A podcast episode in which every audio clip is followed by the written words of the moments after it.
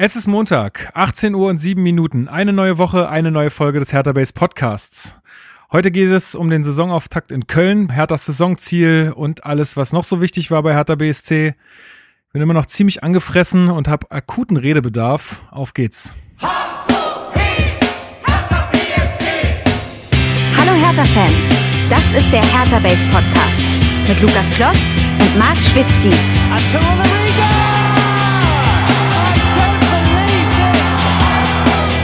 Das habe ich noch nie gesehen.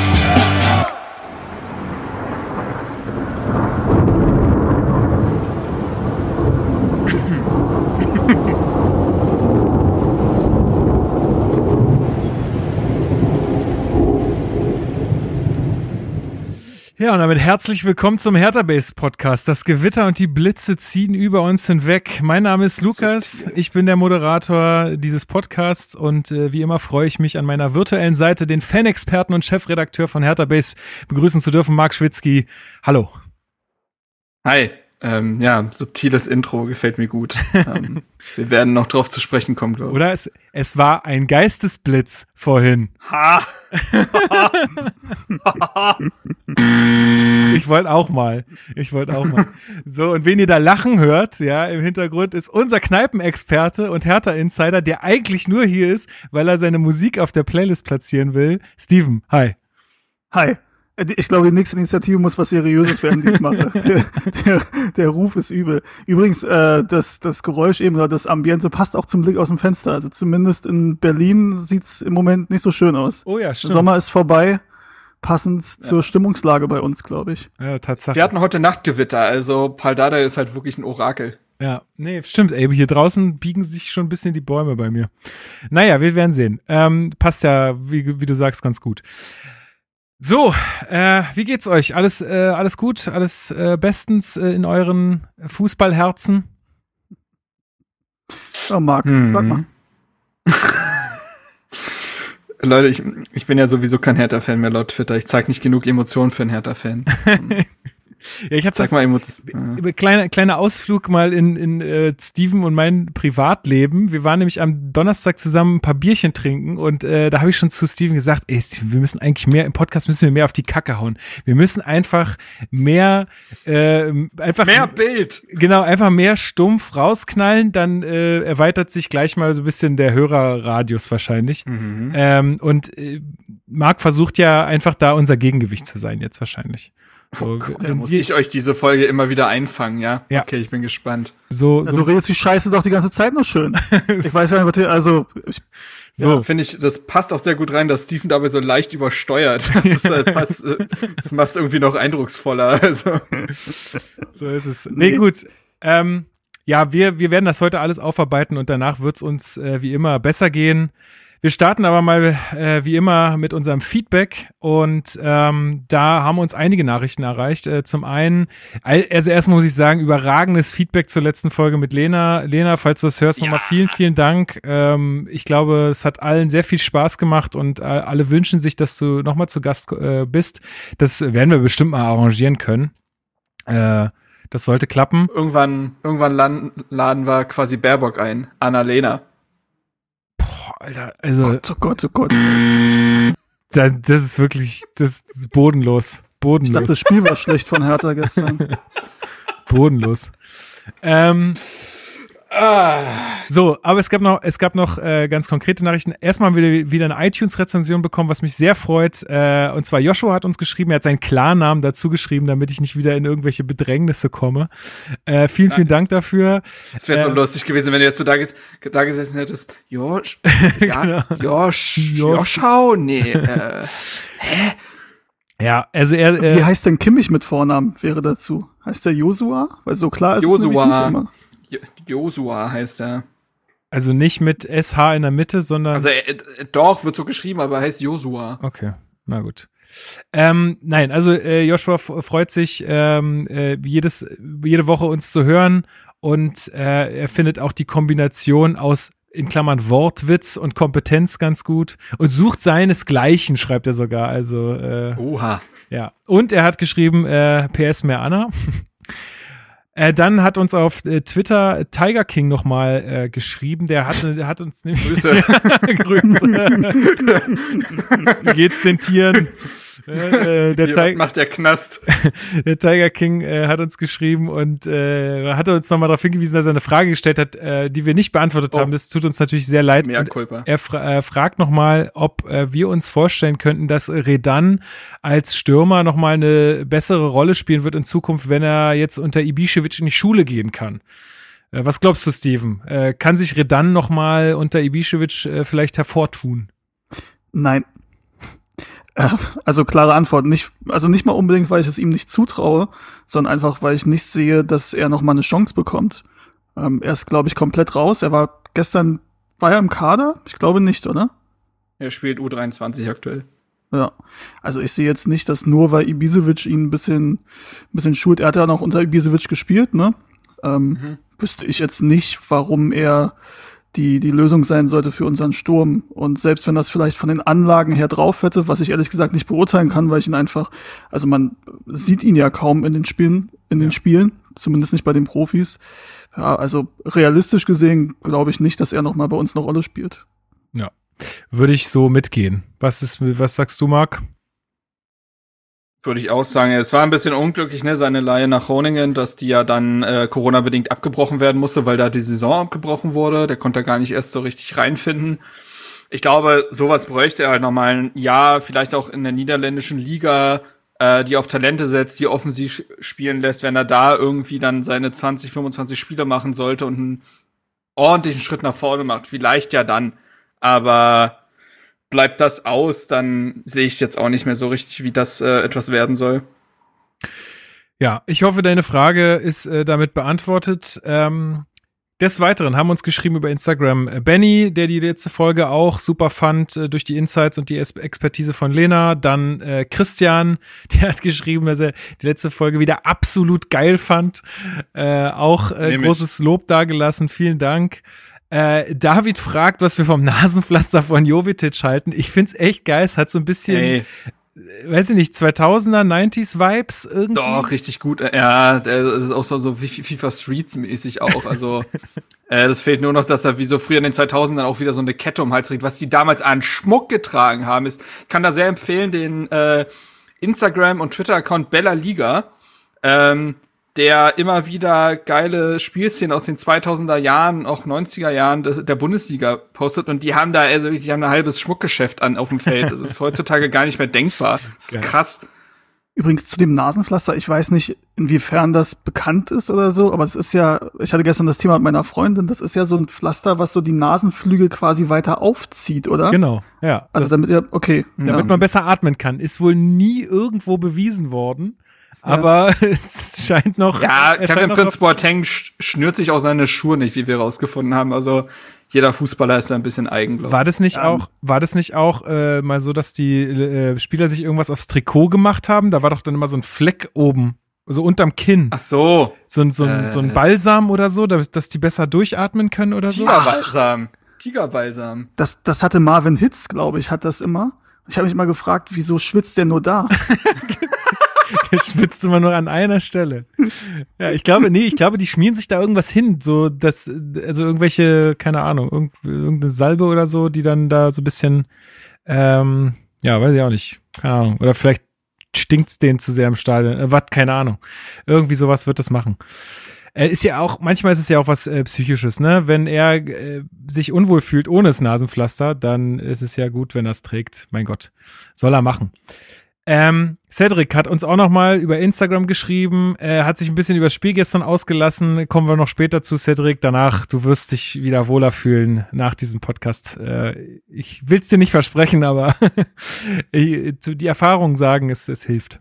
Und Luise hat uns auch noch geschrieben, die kommt ursprünglich aus Bayern, lebt jetzt in Mainz, ist aber Hertanerin. Sie hat jetzt nicht aufge die- genau Respekt. Sie hat jetzt nicht aufgedröselt, wie das zustande kam. Sie hat äh, gesagt, das äh, schreibt sie uns in einer mal.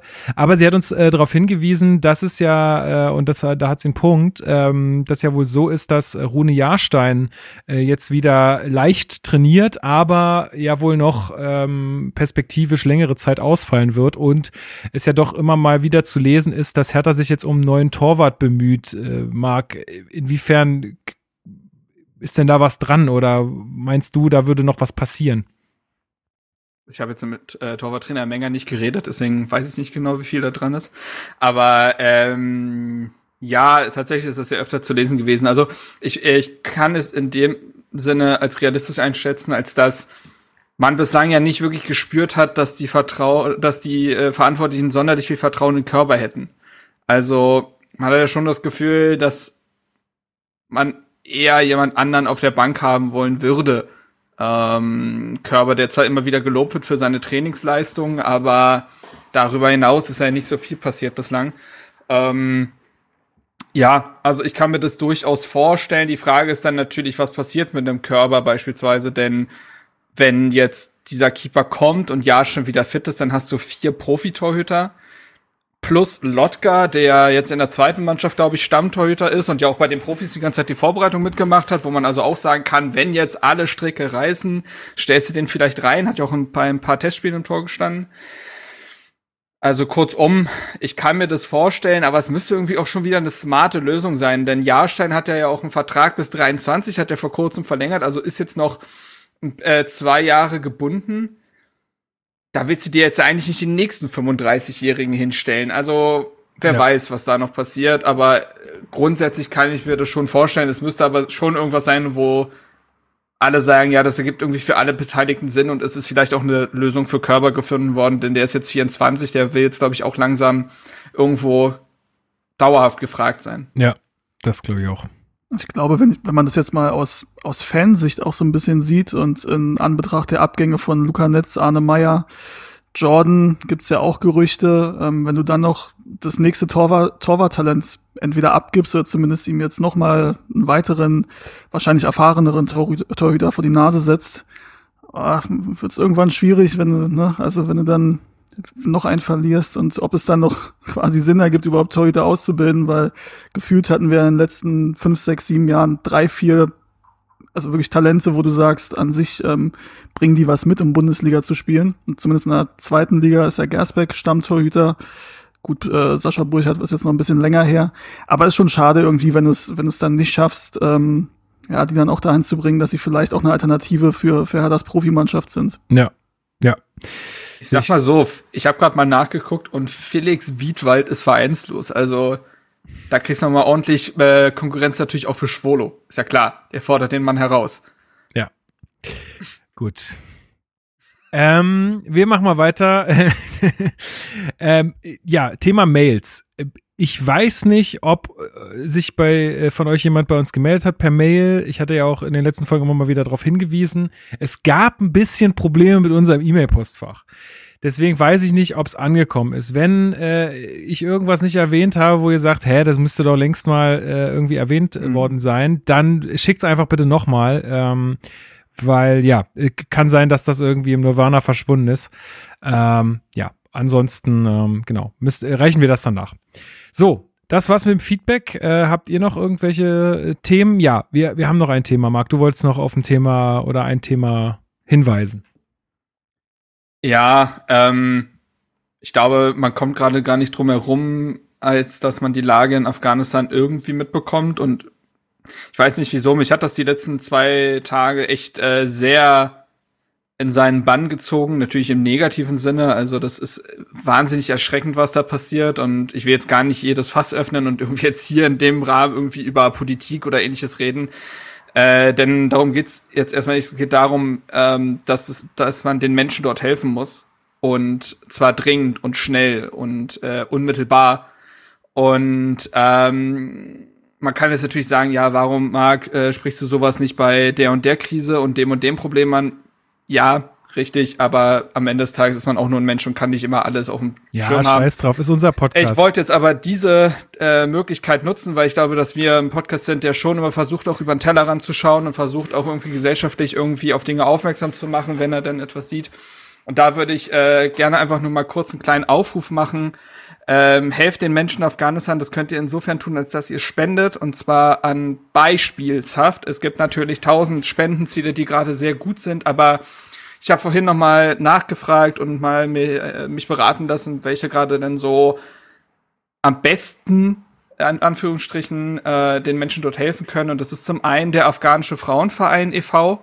Ähm, dort könnt ihr spenden. Die äh, fördern vor allem Kinder und Frauen in Afghanistan, Frauen, die eben auch ähm, im Fokus der Taliban stehen.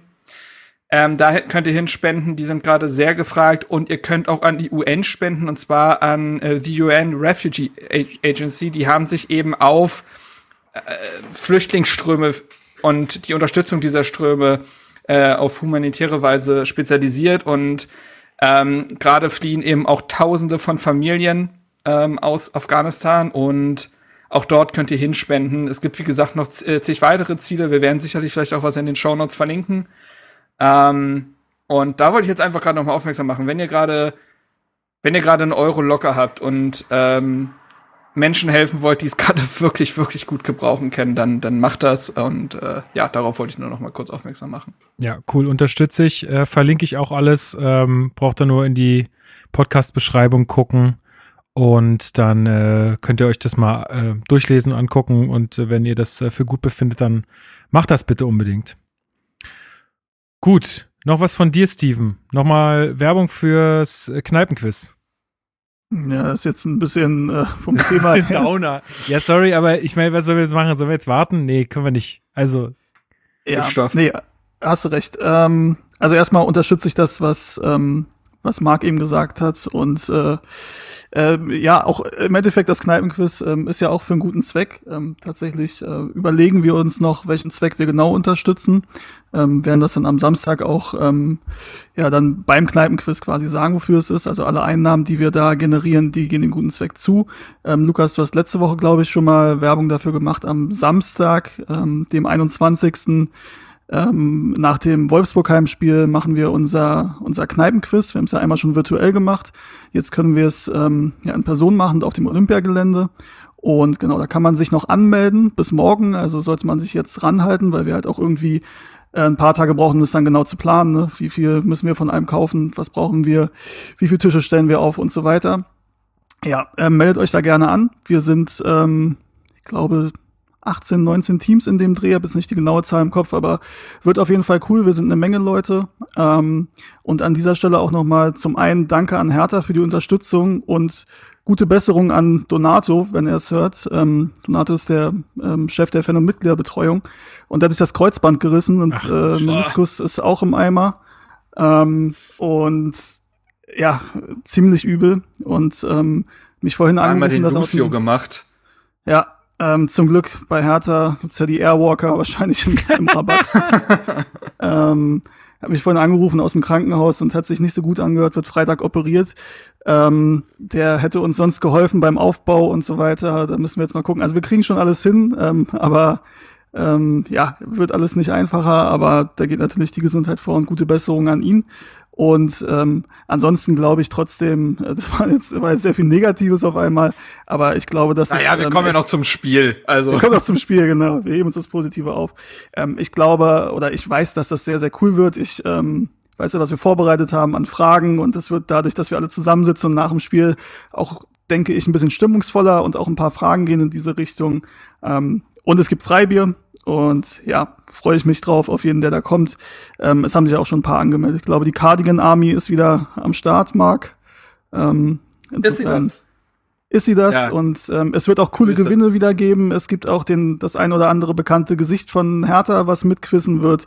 Ja, also kommt vorbei und dann sehen wir uns am Samstag. Essen, trinken gibt's auch. Ähm, und wenn das alles von der Organisation her ein bisschen improvisiert sein wird, dann habt ein bisschen Nachsehen, weil äh, äh, ja, ist alles ein bisschen viel und ein sehr wichtiger Bestandteil ist uns gerade weggebrochen. Ja. Alles klar, dann kommen wir jetzt zu den Hertha News.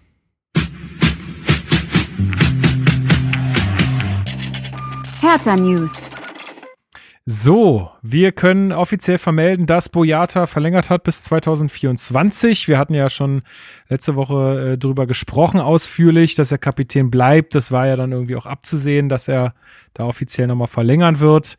Ähm, ja, äh, ich weiß nicht, ob wir jetzt dazu noch so wahnsinnig viel sagen müssen. Ich glaube, wir haben letzte Woche echt schon sehr, sehr viel darüber gesprochen, über ja. ihn und seine Rolle im Team und so weiter. Ich denke, wir können einfach äh, zum nächsten Punkt gehen, der vielleicht auch so ein bisschen daran anknüpft. Es war jetzt äh, diese Woche äh, zu lesen, ähm, dass ja, also ich meine, wie viel davon äh, wirklich wahr ist, weiß man ja immer nicht, aber Toruna Riga vielleicht noch den Verein verlässt.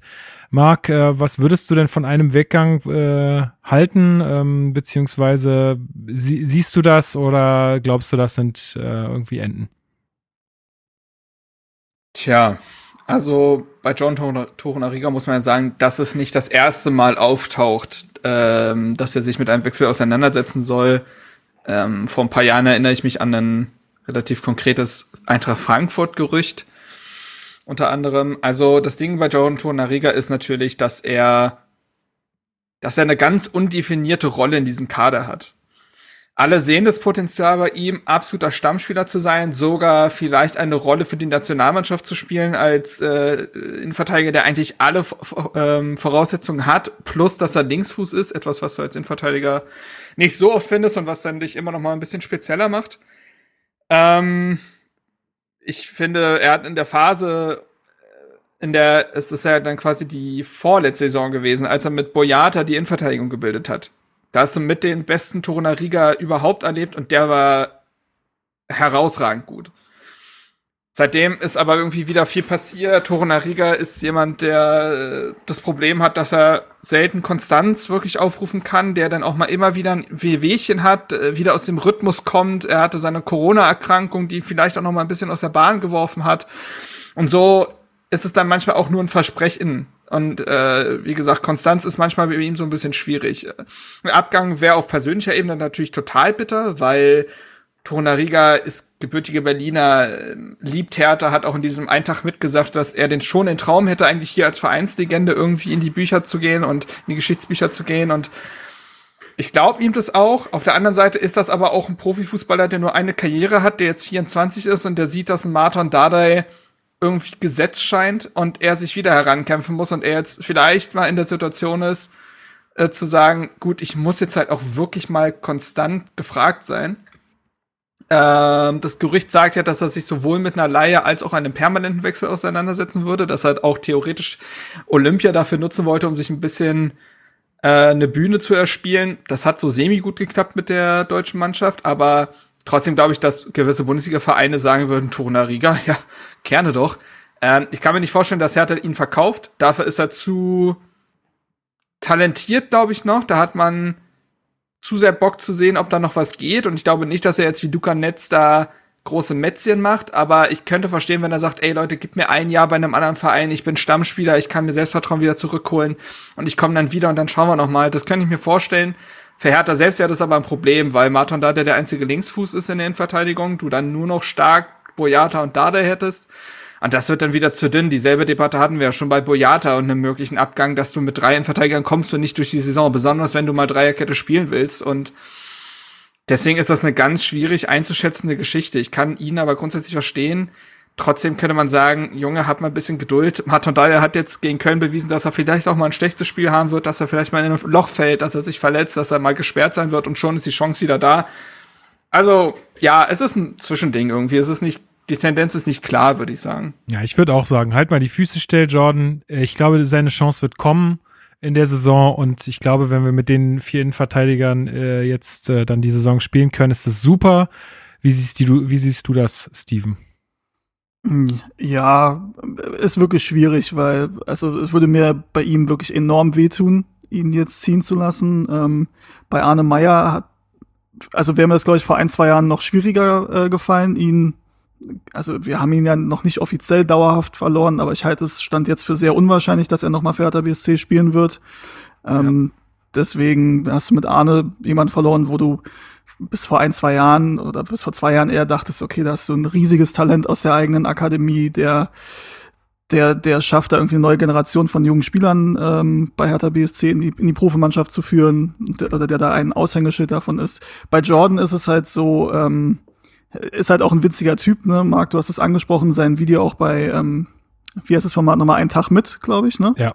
Hast Ja. du Geburtstag? Übrigens, äh, da nur ein, War gar nicht so schlecht.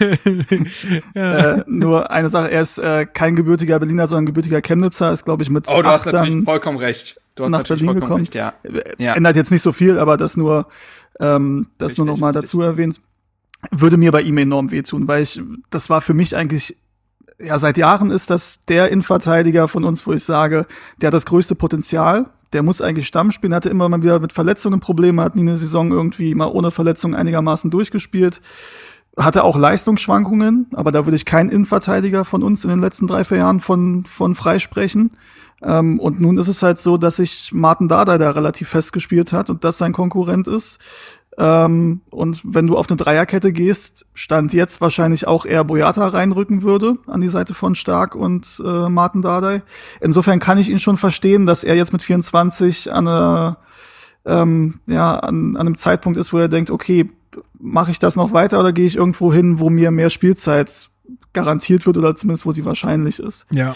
die Überlegung kann ich nachvollziehen. Ich fänd's super schade, wenn wir ihn verlieren. Und auch bei Laien bin ich so, ah, das haben wir jetzt häufiger erlebt, dass das ganz selten dazu führt, dass ähm, die gestärkt zu uns kommen und dann weiterhin hier spielen wollen werden, wie auch immer. Weil meistens ist es ja dann so, wenn es auf der Leihstation gut läuft für ihn, dann haben meistens beide Seiten, also der andere Verein und der Spieler, ein Interesse daran, dass es auch weitergeht. Dann ist es auch schwierig, ihn hier zu halten. Und wir haben ja gesehen, wir halten auch niemanden mehr gegen seinen Willen hier.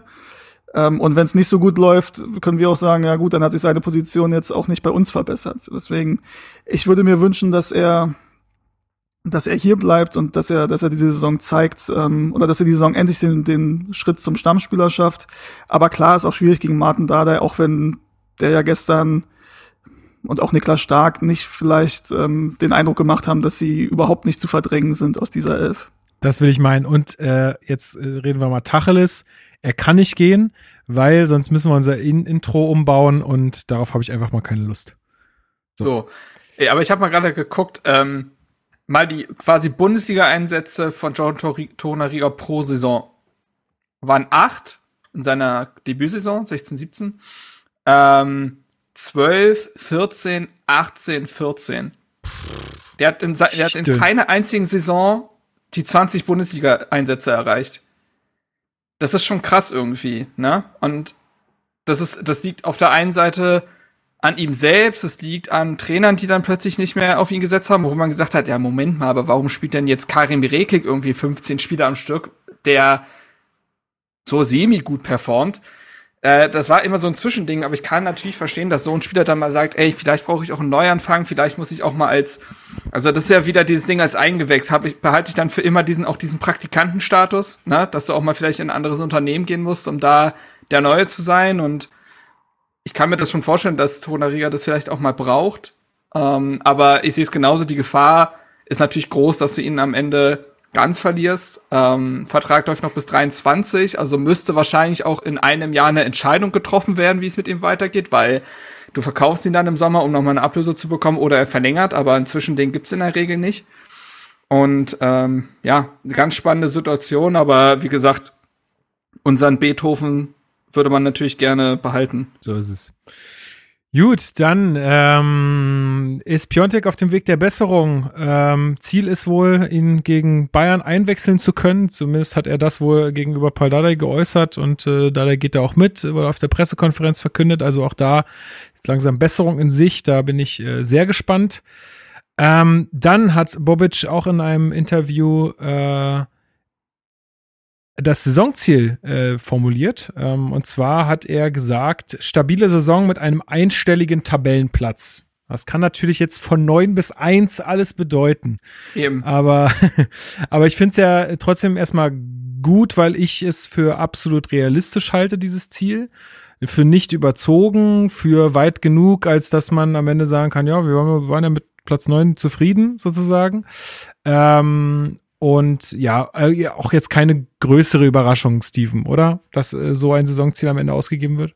Nö, absolut nicht. Ist ein realistisches Ziel. Das Einzige, ich sehe dann schon am Saisonende Paul Dardai, wenn es dann nur noch um Platz 10 geht, weil Platz 9 nicht mehr erreichbar ist, wie er dann erzählt, dass, dass es ja nur Top 10 gibt und alle reden von Top 10. Er hat noch nie Top gehört, dass 10? man Top 9 sagt. Top 10. Ähm, Top, top, denn. ich glaube, das war tatsächlich schon mal, war es in seinem, in seiner letzten Saison, in seiner vorletzten, in seiner Ja, ja, ersten Amtszeit, irgendwie dass so. er meinte, Top 10, Top Irgendwie so. 9 sagt niemand, ist ihm egal.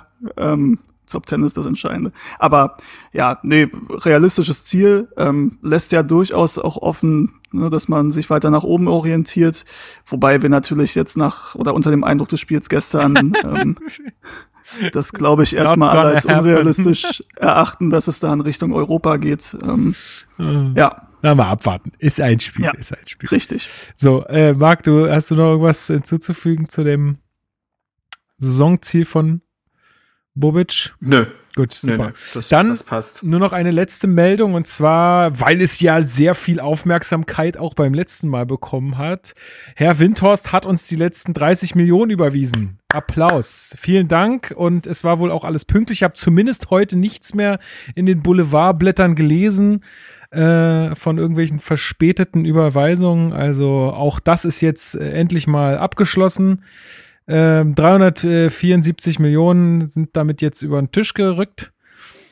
Ja, das nur noch mal als Meldung, weil es ja sonst so viel Aufmerksamkeit bekommen hat. Also ich finde das auch immer ganz lustig. Äh, ähm, äh, Lass mich das twittert ja auch und dann hatte er ja auch Heute hat er richtig einen rausgelassen. heute. Ja.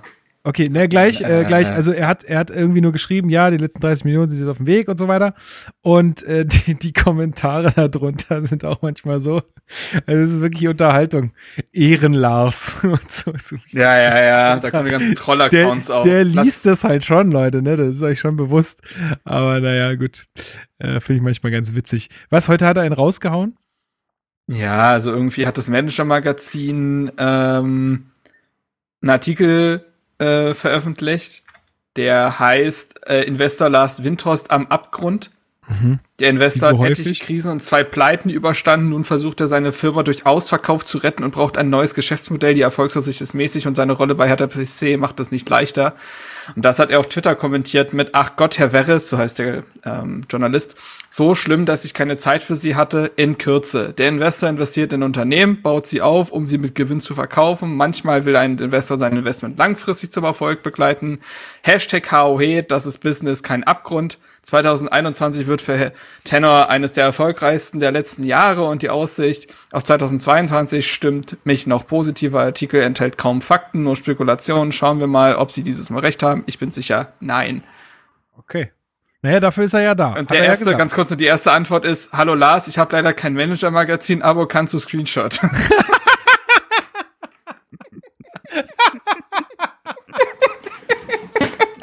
Das wäre ja so geil, wenn er darauf antworten würde mit so einem Screenshot. Ey, ich hab dich, so, Brudi, schau, hab dich, Brudi, schau DM.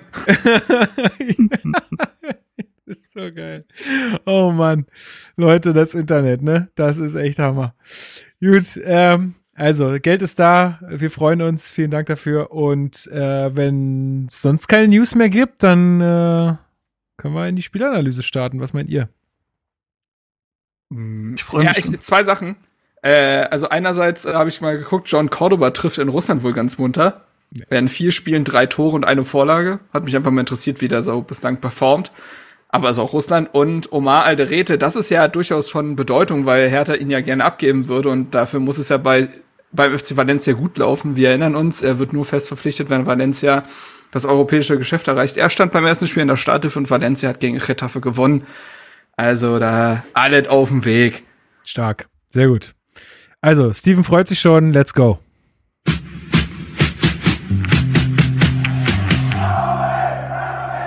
Spielanalyse.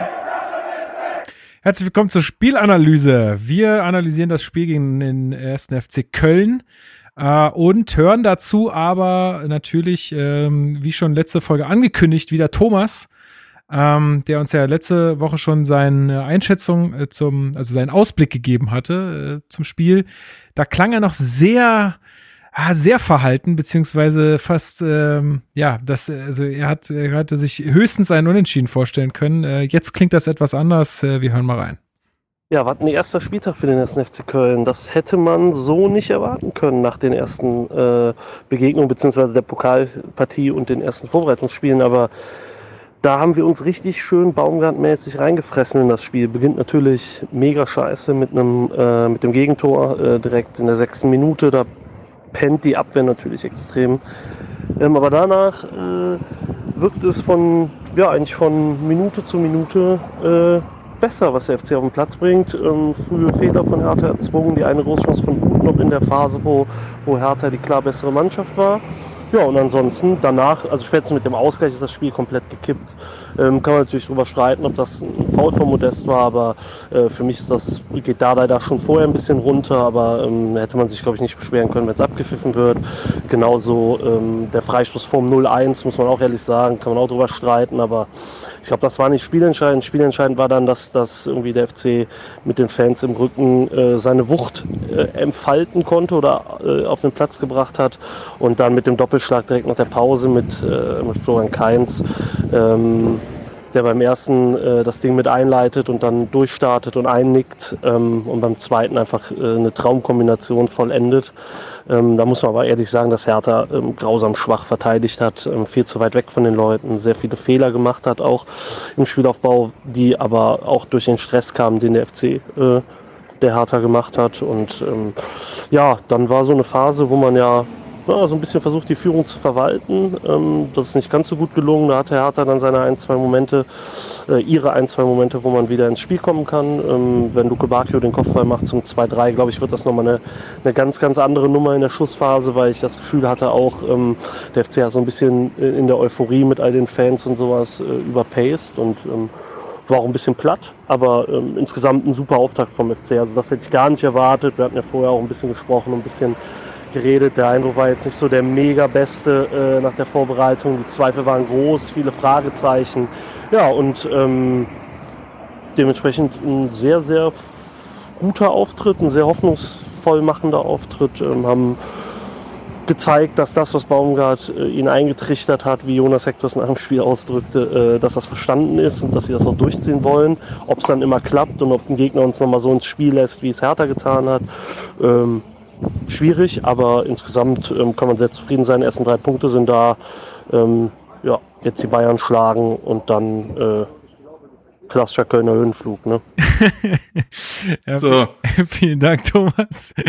Großartig. Ähm, ja, also der freut sich. Ähm, wir freuen uns nicht. Äh, und wir gucken uns jetzt mal an, was denn da alles so schief gelaufen ist. Also, ähm, Aufstellung. Ähm, das erste, was ich da mal mit euch besprechen wollen würde, ist, um einfach noch ein bisschen hinaus zu zögern, ist die neue Animation, die es auf den sozialen Netzwerken gibt. wie die Aufstellung präsentiert ja. wird. Ich feiere es sehr. Ich feiere es sehr. Es ist so ein, also für alle, die es nicht gesehen haben, es ist quasi so wie so ein Panini-Sticker, Magic-Karten, Booster-Pack, was so aufgemacht wird und wo dann so die Karten rauskommen mit den Spielern. Und das Übersichtsbild ist dann in so einer Folie, wo man die Karten dann so reinstecken kann und in Ordnern so sammeln kann. Fand ich ganz, äh, fand ich eine ganz nette Idee. Ich weiß, es wird sich sehr darüber ausgelassen, dass äh, es ja keine irgendwie übersichtliche Aufstellung gibt, ähm, wo ich sage, ja, stimmt, aber so ganz so einfach sollte es man dem Gegner dann ja vielleicht auch nicht machen. Also so eine Liste ist schon was Schönes, ähm, aber ich finde, dass auch die Animation nicht ähm, wenig gelungen, sondern eher sehr gelungen dieses Jahr. Ähm, Mittelfeldraute, Fragezeichen, Marc. Das war ja so am mhm. Anfang die Idee, wo man die Namen äh, gelesen hat. Äh, aber es äh, war ja dann doch eher ein 4-3-3. Ja, situationsabhängig, würde ich fast sagen. Also, ich, ich sage, in, in der neuen Taktischsprache würde man von einem fluiden System sprechen. Ne? Also, was immer wieder zwischen verschiedenen Systemen herummeandert. Und ähm, ja, also es war mal ein 4, ähm, 4, 4-2 mit Mittelfeldraute, mal war es ein 4-3-3 äh, mit Serda dann auf dem zum Beispiel rechten Flügel.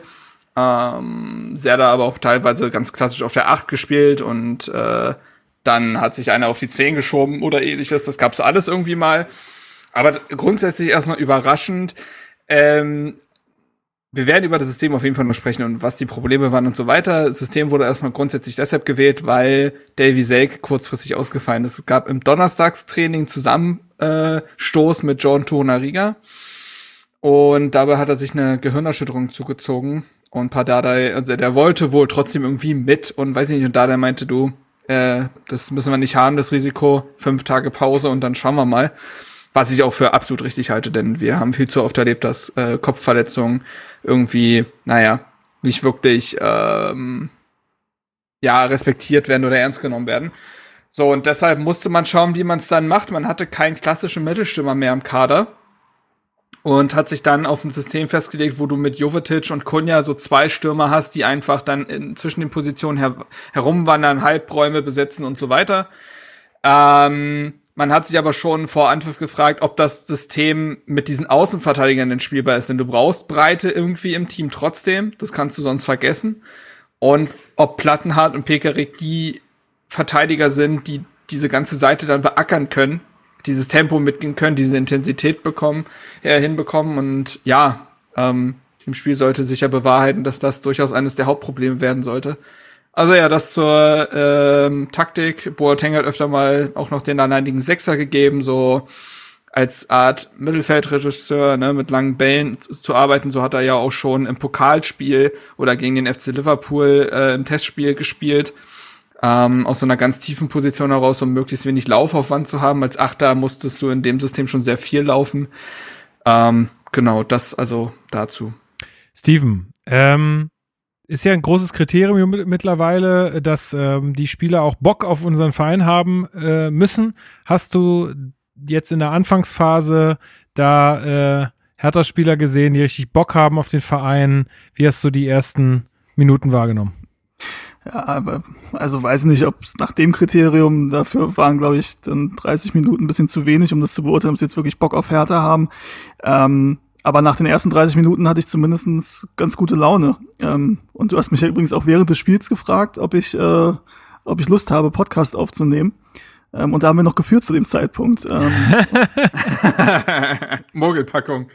Ja, und ich meinte sehr sogar, weil ähm, die Anfangsphase, das ist dann ein bisschen untergegangen in dem, was wir danach gesehen haben. Aber in der Anfangsphase war ich war ich richtig gut drauf. Das hat mir gut gefallen. Das war, ähm, mhm. das war, das war ein gutes Spiel. Ähm, ich war allerdings, also als ich die Aufstellung gesehen habe, war ich skeptisch, ähm, weil dieses ne, mit, mit vier Zentralen im Mittelfeld spielen. Ähm, ja, dann hast du Serda da zumindest in der Offensive auf rechts außen gezogen, wo mir, also da wird ja irgendein Plan dahinter gesteckt haben. Ich habe ihn nicht erkannt. Ich finde es dann auch immer bisschen schade, dass sowas nicht gefragt wird dann im Nachhinein auf der Pressekonferenz oder ich weiß nicht, heute mhm. in der Medienrunde habe ich ein bisschen was gehört, aber nichts darüber. Das wäre eigentlich, finde ich, eine Frage, die man mal stellen kann, was der Plan dahinter war mit Serda da auf rechts außen, wenn man ein Marco Richter, De Rosun, Luke Bacchio, okay, aber also ne, hat er zumindest schon mal öfter gespielt als Suat Serda. Ähm, plus halt, Marc, du hast es richtig erwähnt, mit, mit Pekarik und Plattenhardt dann als Außenverteidiger sehe ich das wirklich, wirklich kritisch. Ähm, aber ausgehend zu deiner Frage, die erste halbe Stunde war, war völlig in Ordnung. Das sah gut aus. Ähm, das 1-0 fiel ja auch relativ früh, wieder genau. durch ein durch einen guten Standard. Würdest du da sagen, äh, der äh, Freistoß, also weil das ja auch Thomas in seiner äh, Sprachnachricht gesagt hatte, da kann man auch diskutieren, sehe ich überhaupt nicht. Äh, sorry Thomas, aber das war ein klares Foul. Also Uth geht dann nur in den Mann, checkt äh, ich glaube, weiß gar nicht, wer das war, Kunja im Zweifel. Im Zweifel Kunja, aber äh, genau, sagen, ja. äh, einfach nur mit der Hüfte komplett weg. Also da kann man sich auch gerne nochmal. Pekarik war's. Äh, Pekarik. Äh, kann man sich auch nochmal die Wiederholung angucken. Also äh, für mich schon ein klares Foul, kann man sich nicht beschweren. Ähm, ja, also aus, aus der Live-Perspektive dachte ich auch, uh, weiß nicht, ob man den geben muss. In der Wiederholung ja. Ähm, also für mich ja, vielleicht sehe ich es anders, wenn es aus der anderen Sicht passiert. Da haben wir ähm, vor dem 1 zu 2 eine Situation, über die wir später noch sprechen werden, wo auch Kunja angegangen wird. Ähm, aber ja, also ist jetzt für mich keine Diskussion äh, keine Situation, über die man groß diskutieren muss. Das Foul kann man für mich geben. Plattenhardt bringt ihn dann gut rein.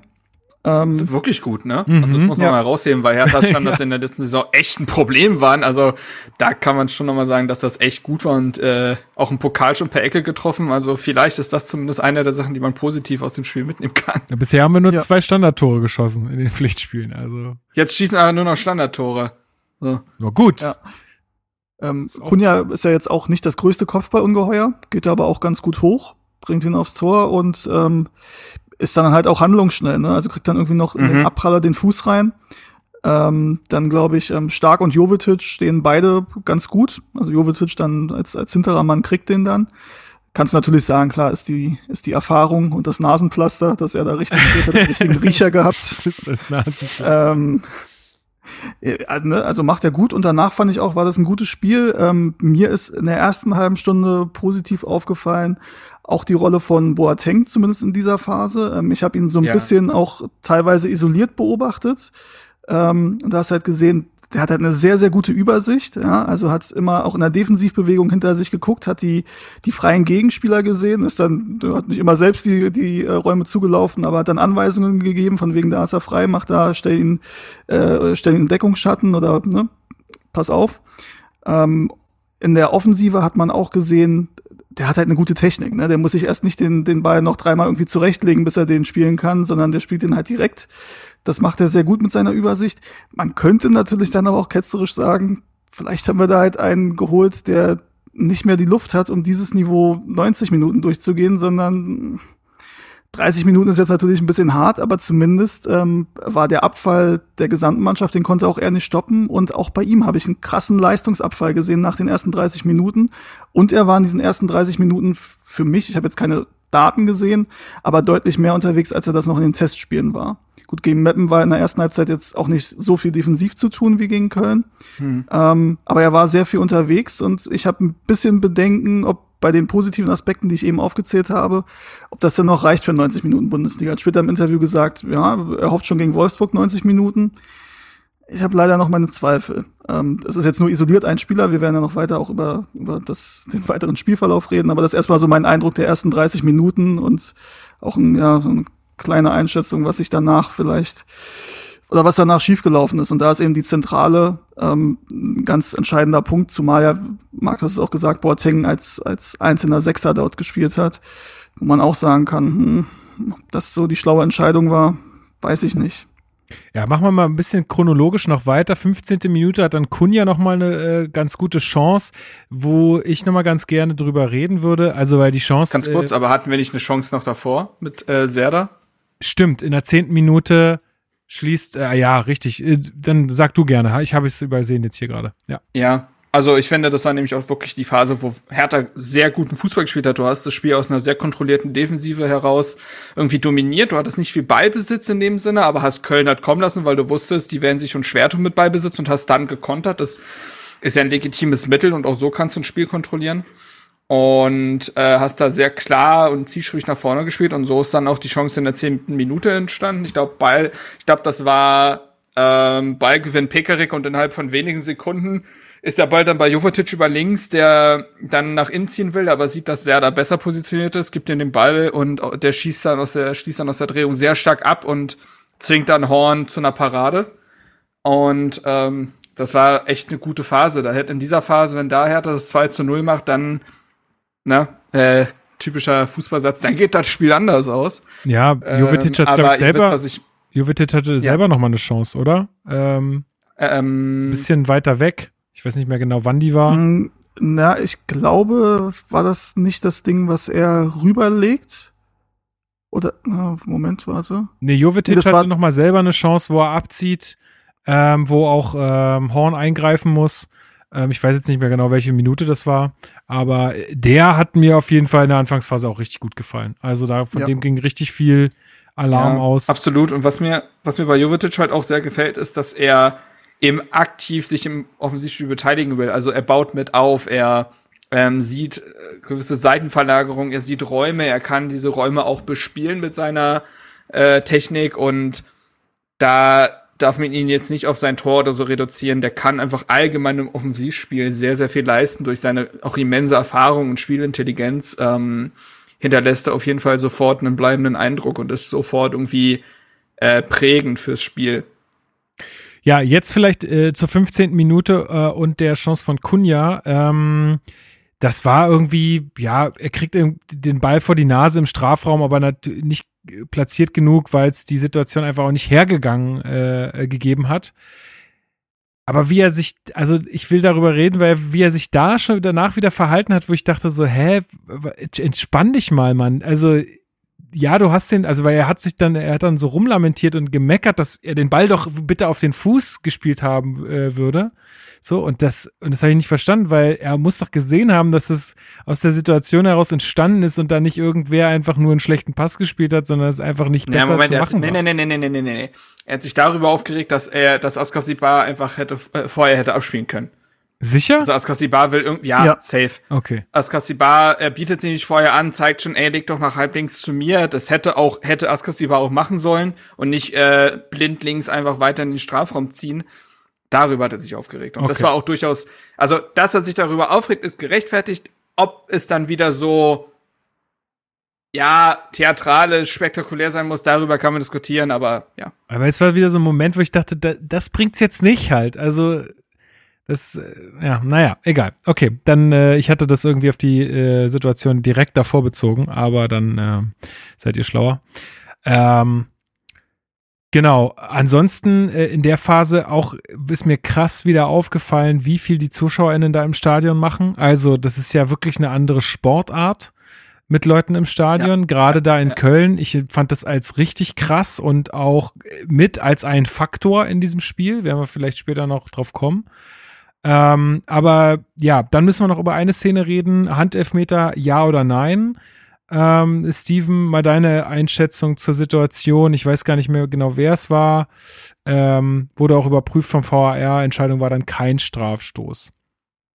Ja, also ich muss ehrlich sagen, aus der Live-Perspektive habe ich das gar nicht gesehen, dass das eventuell Handspiel gewesen sein könnte.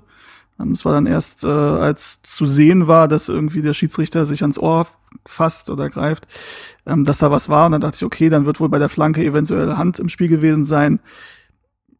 Ja, also es gab solche Elfmeter schon auch mit VR-Eingriff, aber ich bin ehrlich gesagt kein Fan davon. Wenn sowas gegen Hertha gepfiffen worden wäre, würde ich mich maßlos aufregen und deswegen muss ich so ehrlich sein und sagen, für mich ist es okay, dass da dann nicht eingegriffen wird.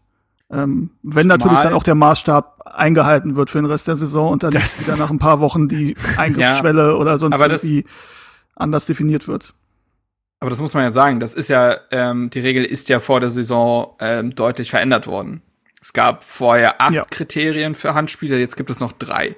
Das heißt, diese, äh, es wird jetzt in Zukunft auch weniger Hand gegeben werden und äh, so ein Handelfmeter wäre schon in der Vorsaison Quatsch gewesen und ist es in dieser Saison umso mehr. Dementsprechend finde ich, gibt es da gar keine Diskussion. Ähm, dass man sich das, äh, dass er sich das noch anguckt, finde ich sogar gut. Ich habe das Gefühl, manchmal wird das zu selten genutzt, dass sich die Schiedsrichter Dinge angucken können. Dann soll er das einmal zu viel machen als einmal zu wenig, finde ich. Das ist okay. Ähm, aber auch davor gab es ja noch eine Szene, Lukas, und zwar in der 18. Minute ist stark ein ziemlich katastrophaler Fehler unterlaufen. Richtig, noch einmal ganz kurz zu dem Handelfmeter. Also ich würde ja. das ganz genauso sehen wie Steven. Äh, solange das jetzt die Regel ist und ich sehe es auch so, er will da eigentlich mit dem Kopf hin, kriegt er dann an dem Arm blöd gelaufen, äh, fair, alles gut.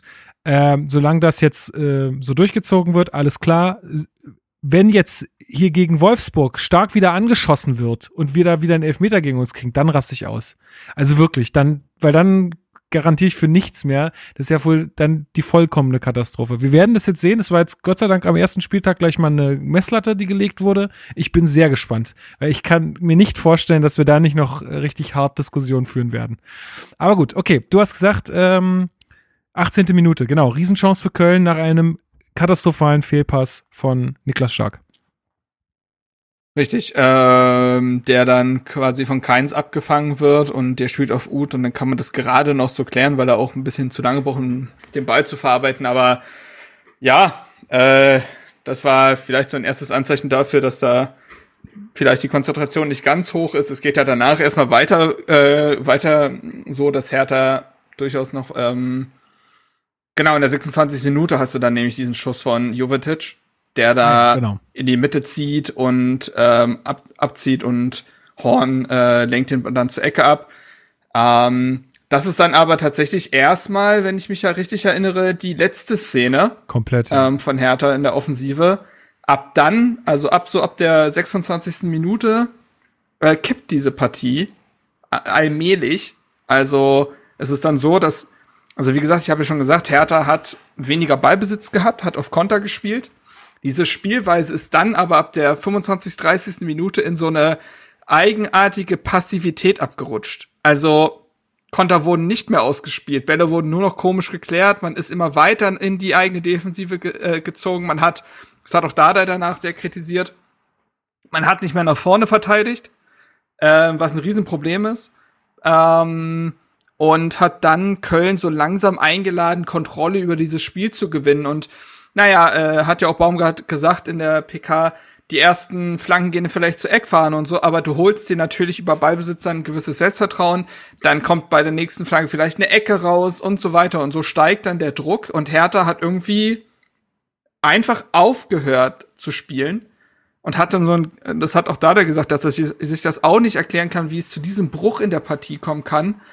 Und ja, dann ähm, hast du, glaube ich, an der 40. noch ähm, eine Chance, der, äh, die auch besser hätte ausgenutzt werden können. Ganz starker Ball von Boateng auf Jovetic, der den Ball dann so in den Strafraum chippt, der dann äh, auf Serda ablegen will, doch der Ball kommt nicht flach genug, sodass Zichos noch klären kann. Das hätte deutlich äh, besser ausgespielt äh, werden müssen.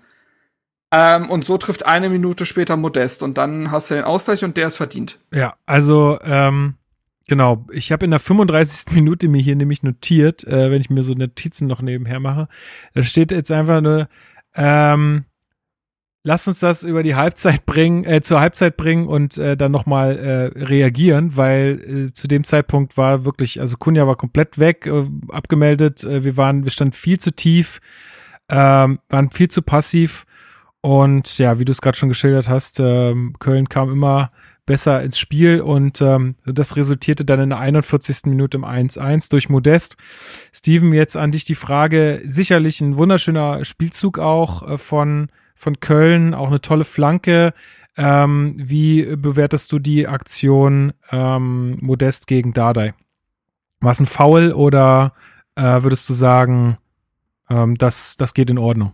Mm es, es ist schwierig zu sagen. Ähm, ich habe mich natürlich gestern maßlos aufgeregt, habe aber ehrlich gesagt schon auch gesehen, dass Martin Dardai da schon ein bisschen vorher aus dem Tritt kommt, also ohne Gegnereinwirkung und da schon ein bisschen im Stolpern ist, sehr tief. Modest geht da mit beiden Armen raus, deswegen bin ich der Meinung, du kannst es pfeifen und wenn der Schiedsrichter es pfeift, dann wird wahrscheinlich auch nicht der VAR danach sagen, war doch alles okay. Ähm, und das ist so ein bisschen auch das Problem, was ich damit habe ähm, dass du jetzt wieder das geändert hast, dass du sagst, ähm, oder dass du die Eingriffsschwelle geändert hast, ab wann der VAR eingreift. Ähm, wir haben das auch am Freitag gesehen, also wer Gladbach gegen Bayern gesehen hat, da gab es ja zwei sehr strittige Elfmeterszenen. Skandal! ähm, wo ich mir wo ich, wo ich mir ziemlich sicher bin, ähm, dass die letzte Saison noch gepfiffen werden, gepfiffen worden wären, beziehungsweise dass der VAR ähm, dann mit dem Schiedsrichter zu einer Änderung gekommen wäre.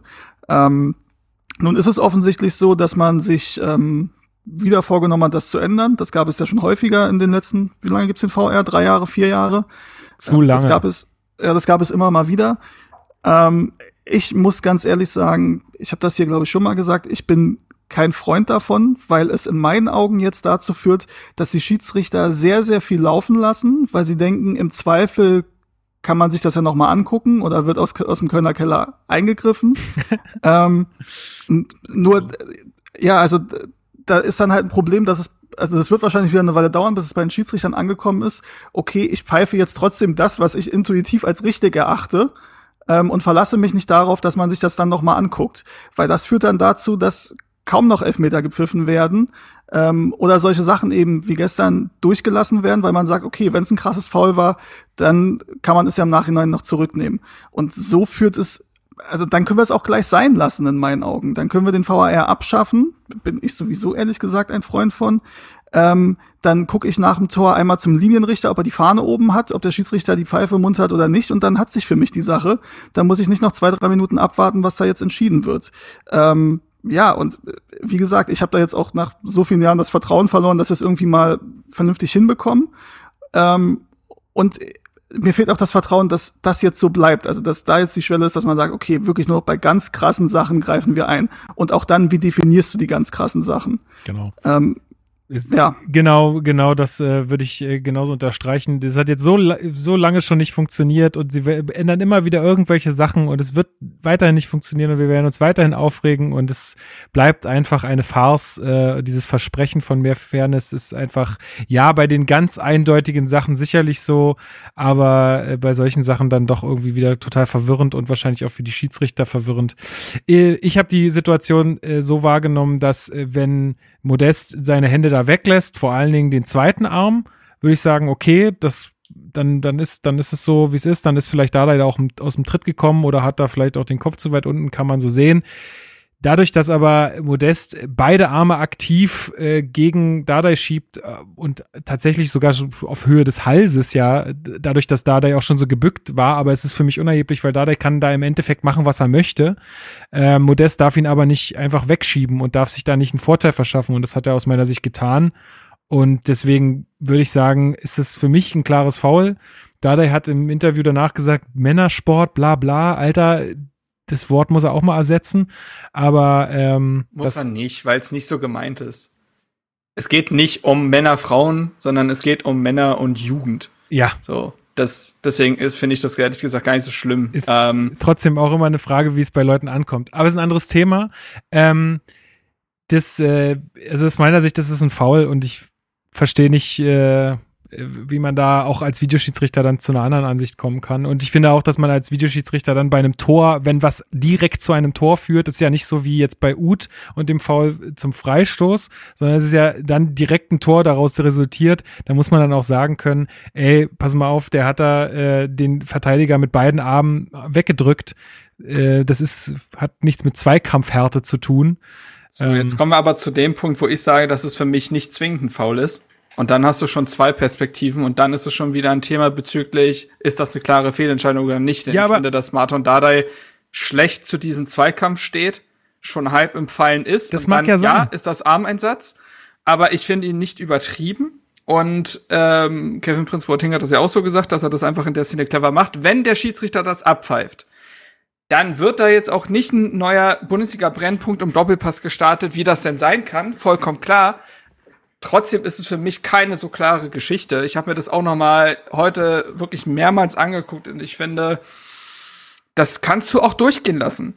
So, das kannst du auch durchgehen lassen und ähm, dementsprechend ist das für mich eben keine klare Fehlentscheidung. Wenn der Schie ich sehe das Problem von, äh, das Steven beschrieben hat, total. Dieses Problem, dass Schie- Schiedsrichter vielleicht Dinge laufen lassen, weil sie sagen, das wird sich angeguckt und dann haben wir das Problem, dass klare Fehlentscheidungen, die gibt es im Fußball selten und dann werden solche Entscheidungen eben nicht mehr revidiert und dann pfeift der Schiedsrichter nicht mehr so, wie er es eigentlich im Instinkt hat. Aber für mich ist es kein klares Foul. Da muss ich jetzt mal die Gegenstimme einnehmen. Ja, ist ja, ist ja auch okay. Ähm, aber also, wie gesagt, für mich ist also vor allen Dingen der Grund, dass er beide Arme benutzt und damit natürlich auch ganz bewusst irgendwie da sich einen Vorteil verschaffen will. Und in dem Fall, ähm, also für mich ist es dann nur mal, hast du dich dumm angestellt, äh, modest und nicht, also klar, ich sehe auch alle Argumente, die sagen, ja, da der steht da vielleicht schlecht oder da der kommt da vielleicht aus dem Tritt, äh, auch total fair. Aber das ist im, in dem Moment unerheblich, wo Modest halt einfach mit beiden Armen schiebt. Und das gehört einfach nicht zum Fußball dazu. Ja, wenn er da den Körper reinstellt, meinetwegen. Aber so äh, sehe ich das nicht. Aber gut, es ist entschieden, äh, können wir nichts machen.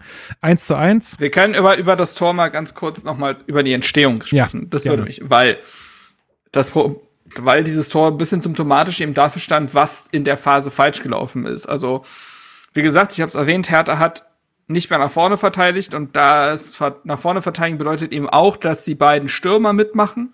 Das hat Dada auch nach dem Spiel erklärt, dass solange alle mitmachen und der Hertha Mittelstürmer, sei es Jovetic oder Kunja, äh, den gegnerischen Sechser deckt, so dass der immer nur auf die Außenverteidiger spielen kann und äh, sich nicht dieses Spiel durch die Mitte ergibt, weil dieses Spiel durch die Mitte dann wieder passiert, äh, dadurch passiert, dass ähm, auf die Außen gespielt wird im letzten Drittel.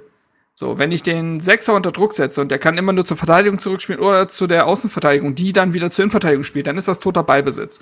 Und das hast du in den ersten 25 Minuten eigentlich gehabt. So. In der Phase ist es aber so, dass Hertha eben nicht mehr im Kollektiv verteidigt.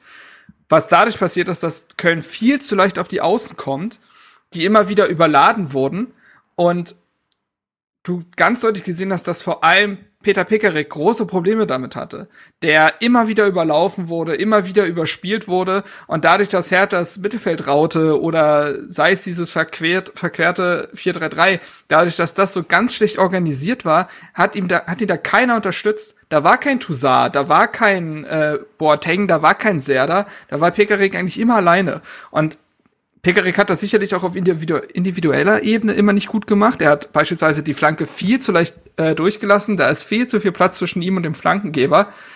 Dennoch ist das ein gesamtmannschaftliches Problem gewesen.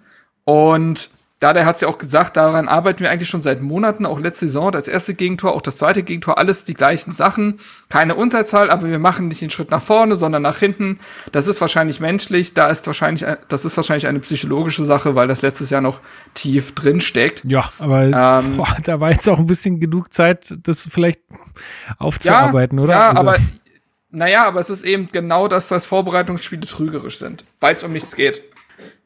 Und ähm, ich sehe schon, dass Hertha weiterhin ein großes Problem mit taktischer Disziplin hat. Das ja, hat dieses Spiel sehr gut genau. bewiesen. Du schaffst es 30 Minuten gut zu spielen und dann kommt einfach ein Bruch und das, das, das kann gar nicht sein auf Bundesliga-Niveau. Das ist völlig unerklärlich. Das, das, das passiert jeder Mannschaft vielleicht mal an einem Tag, äh, an einem Bundesligaspieltag. Das kann passieren. Aber dass du auch überhaupt nicht mehr zurückfindest, ist, ähm, ist erschreckend. Das ist erschreckend und das kenne ich von kaum einem anderen Bundesliga-Team so. Und das hat Hertha letzte Saison ständig gehabt. Und äh, das zieht sich jetzt auch durch diesen Spieltag. Ja, wie gesagt, das äh, 1 zu 1 wurde mies verteidigt. Danach geht's auch, äh, die, ich glaube, da gab's ja, da noch genau, Keins, genau Schwolo. Ja. Genau, äh, Keins prüft dann nochmal Schwolo, der eine sehr gute Parade zeigt. Ohnehin Schwolo, den kann, über den kannst du dich wirklich nicht mehr beschweren. Hat ein sehr gutes Spiel gemacht. Ähm, das kann man positiv mitnehmen quasi, dass Schwolo mittlerweile diese Torhüter-Aura hat, die er vielleicht letzte Saison noch nicht hatte. Aber ja, das kann sogar 2 zu 1 in die Pause gehen und dann kann man sich fast freuen, dass er da mit dem 1 zu 1 in die Halbzeit geht und dann dachte man ja noch, ja, erste halbe Stunde ziemlich gut, danach den Faden verloren, eigentlich gut, dass jetzt Halbzeit ist, dann kann das Trainerteam noch mal Dinge ansprechen, genau. Dinge verändern und dann gehst du verbessert aus der Kabine, aber es ist ja genauso miserabel weitergegangen. Genau, ähm, Steven, Marc hat es gerade gesagt, dann kann man Dinge verändern, kann vielleicht Anpassungen vornehmen. Äh, kannst du mir sagen, warum das in der Halbzeit nicht passiert ist? Ich hatte gehofft, ihr könnt mir das sagen. ähm, nein, also ist nee, für mich. Nicht mal da, der konnte sich das erklären warum man nicht eingegriffen hat. Also, ach so, warum, also, nicht, ach so, warum sich nichts also verändert da, hat. Er wird wahrscheinlich ja, schon taktisch irgendwie eingegriffen ja, haben oder ähnliches. Klar, also es ist natürlich, ich weiß, wir haben das schon hundertmal gesagt, aber wir bewerten natürlich das Spiel von außen. Wir sind nicht in der Kabine dabei, wir wissen nicht, wie die Spieler drauf sind und so weiter. Von außen betrachtet musst du, musst du halt sagen, wir wurden von der 30. bis 45. Minute relativ an die Wand gespielt, ganz extrem noch in den sechs, sieben Minuten nach dem 1 zu 1. Und dann wäre mein Impuls, ehrlich gesagt, was in der Halbzeit zu verändern, auch personell. Ähm, und so hat es den Anschein gemacht, als wenn du die, die Zeit von der 45. bis zur 60. Minute eigentlich verschenkst. Weil du dir vorher wahrscheinlich im Matchplan überlegt hast, in der 60. Minute werden wir wechseln, dass Boateng da rausgeht, war wahrscheinlich relativ klar. Und dann noch ein zweiter, je nachdem, wie das, wie der Spielverlauf bis dahin ist. Und da muss ich halt sagen, diese 15 Minuten von der 45. bis zur 60. Minute, A, die waren genauso schlecht wie die letzte Viertelstunde der ersten Halbzeit und die war auch mit so schlecht wie das Schlimmste, was wir im letzten, in der letzten Saison gesehen haben. Und da kann ich ehrlich gesagt nicht verstehen, dass er noch abwartet, die 15 Minuten, bis wir 1 zu 3 zurückliegen, äh, um dann erst zu reagieren. Das ist für mich ehrlich gesagt unbegreiflich. Natürlich sind es nicht nur die personellen Wechsel, die einen Unterschied machen können, aber auch die taktischen Eingriffe, die da in der Halbzeit getätigt wurden. Also ich weiß es nicht, ich habe nicht gesehen, dass da irgendwas anders geplant war als in der ersten Halbzeit. Ähm, was mir aufgefallen ist in der ersten Halbzeit, dass man deutlich mehr versucht hat, hinten spielerisch rauszukommen, als das in der letzten Saison der Fall war. Ähm, auch wenn du mit Jahrstein natürlich bis zu deiner Erkrankung natürlich ein anderes Spiel hinten raus spielst als, als Torwart. Ja, da geht's halt viel um die langen Bälle und ich glaube, da ging es auch nur ums Überleben. Dann ist das okay, dann sind die Spieler hinten unsicher, dann machst du sowas nicht. Ähm, aber sonst kann ich 0,0 erkennen, ähm, was, äh, was zur Halbzeit umgestellt worden sein soll. Und das macht mir ein bisschen, bisschen Sorge, ja. Hm. Ich glaube tatsächlich, dass nichts umgestellt wurde, sondern dass daran erinnert wurde, warum die ersten 25 Minuten so gut waren. Denn das war's ja. Wir haben es ja schon drüber gesprochen. Hertha war mhm. in dieser Phase gut, hat dieses Spiel kontrolliert. Und du hast wahrscheinlich die Spieler gesagt, Leute, wir hatten vor der Partie, vor Anpfiff hatten wir einen Plan, den habt ihr die ersten 20 bis 25 Minuten gut durchgezogen. Ihr habt den Faden verloren. Das nochmal äh, quasi, wir erinnern euch nochmal, warum es vorher gut lief und warum wir 1-0 geführt haben. Und daran hat sich die Mannschaft dann aber wieder nicht gehalten. Sicherlich, äh, ich sehe das auch, dass du dann vielleicht mit einem Wechsel sofort ja auch ein Signal hättest senden können. Ne? Ähm, sehe ich total, aber ich nehme mal an, dass gar nicht unbedingt was verändert wurde, sondern eher darauf äh, zurückgesinnt wurde, was in der Trainingswoche gemacht wurde. Beziehungsweise man musste ja kurzfristig umstellen durch den Selke-Ausfall. Man hat dann ja auch ein System gespielt, was man so noch nicht, äh, um, beziehungsweise man hat das in einer äh, Besetzung gespielt, was man so noch nicht hatte, sehr auf dem rechten Flügel und so weiter. Ähm, ja, und das hat die Mannschaft aber irgendwie nicht angenommen. Nee, nach, dem, genau. äh, nach der Kabine. Ja, weil in der 48. Minute ja Skiri direkt schon wieder eine richtig gute Chance auf ein Tor hat, äh, wenn Schwolo nicht hält. Also spätestens da ist doch, also es ist doch relativ schnell dann klar, äh, selbst wenn man daran erinnert hat, äh, dass es dann anscheinend doch nicht funktioniert äh, und äh, Köln wahrscheinlich auch angepeitscht war ähm, vom Publikum, von ihrem Trainer und so weiter. Ähm, und dann äh, kommen wir mal zur 52. Minute, weil es ist ja quasi fast nach der Halbzeit, äh, wo keins das äh, 1 zu 2 aus unserer Sicht gelingt. Ähm, und ich muss es so sagen, wahrscheinlich nehme ich da jetzt auch wieder eine sehr unpopuläre Meinung ein und alle sagen, ähm, ja, ja, aber er hat doch den Ball gespielt, sehr viel Ball und es ist aus meiner Sicht auch immer ein bisschen einfach zu sagen, wenn es dann so entschieden worden ist. Aber für mich ist, äh, und das wurde auch bei der Zone so geschildert, die Schlüsselszene zu diesem 2 zu 1 ist der Ballverlust von Kunja im Mittelfeld und für mich ist das ein Foul, wenn ich von hinten als Gegenspieler an den mehr oder weniger ballführend, okay, da können wir drüber reden, aber äh, an den Spieler herantrete, ihn zwar von hinten durch die Beine den Ball aber dann sein Bein wegtrete. Also da hat ja der, hat ja Kunja auch gar keine, gar keine Chance mehr zu reagieren. Ähm, insofern ist das für mich eigentlich schon faul und danach, gut, da brauchen wir auch nicht, brauchen wir nicht drüber reden, das ist schlecht verteidigt. Aber äh, Steven, wie hast du die Situation im Mittelfeld gesehen? Ich muss ehrlich sagen, dass es für mich unglücklich war, aber kein Foul. Ähm, ich sehe es gerade in der Sekunde auch noch mal. Ähm, ja, der geht ja von hinten, aber er spielt halt ganz, ganz klar den Ball. Ja, aber das glaube, ist doch immer dieselbe Diskussion. Wann ist denn, äh, ist denn Ballspielen in Ordnung? Also es gibt doch auch Situationen, ich da flexen. nicht, dass er ihn da so umflext. Nee, also, also ich finde, nicht, er berührt so ihn ehrlich ist. gesagt ganz leicht. Ähm, ja, gut. Es tut natürlich auch weh, wenn du ne, mit den Schuhen von hinten ihm in die Hacke trittst, aber er berührt ihn da wirklich leicht. Also da ist 90 Prozent Ball und 10 Prozent Mann in, in meinen Augen. Wenn Kunja das auf der, also wenn Kunja ne, der Gegenspieler wäre und so den Ball spielen würde und er würde es abgepfiffen bekommen, würde er mit den Knien auf dem Boden sitzen und die Welt ja, nicht verstehen. Wahrscheinlich. Ähm, ich muss ehrlich sagen, für mich war das kein Foul. Es war denkbar Unglück. Ich machte auch Kunja gar keinen Vorwurf. Das ist halt, ne, er nimmt den Ball an und der Kölner spielt es halt sehr, sehr gut. Geht da natürlich auch das Risiko ein. Ne? Also wenn das kann auch sehr gut ein Foul werden, aber für mich war es in der Situation kein Foul. Ich machte aber auch Kunja keinen Vorwurf in der Szene. Das war jetzt nicht für mich nee, so ein Ding, nicht. wo er überheblich den Ball verliert oder so. Das ist einfach ein Zweikampf, den kannst du da, ja, das macht der Kölner sehr gut. Da verliert er halt den, da verliert Kunja halt den Ball, aber da mache ich ihm keinen Vorwurf. Umso miserabler wird das ja in der äh, Folge dann verteidigt. Das ist ja atemberaubend schlecht gestaffelt. Ähm, da wird Hertha völlig überrumpelt. Ähm, Kai, also ich weiß nicht genau, wo Plattenhardt ist. Der geht dann in der Rückwärtsbewegung zurück, kann aber an Modest nicht ist. Also ja, ich weiß halt wirklich nicht, wo er genau war. Ähm, und Martin Dardai kriegt dann Modest auch nicht mehr in den Zweikampf verwickelt, der da flanken und dann hat auch keiner irgendwie Heinz, äh, keins, äh, der irgendwie, der die Szene ja auch mit einleitet, hat den keines richtig auf dem Schirm. Also Pekarik, ich sehe das auch gerade noch mal. Pekarik läuft so mit, so, also willst du den Kopfball nehmen oder ich?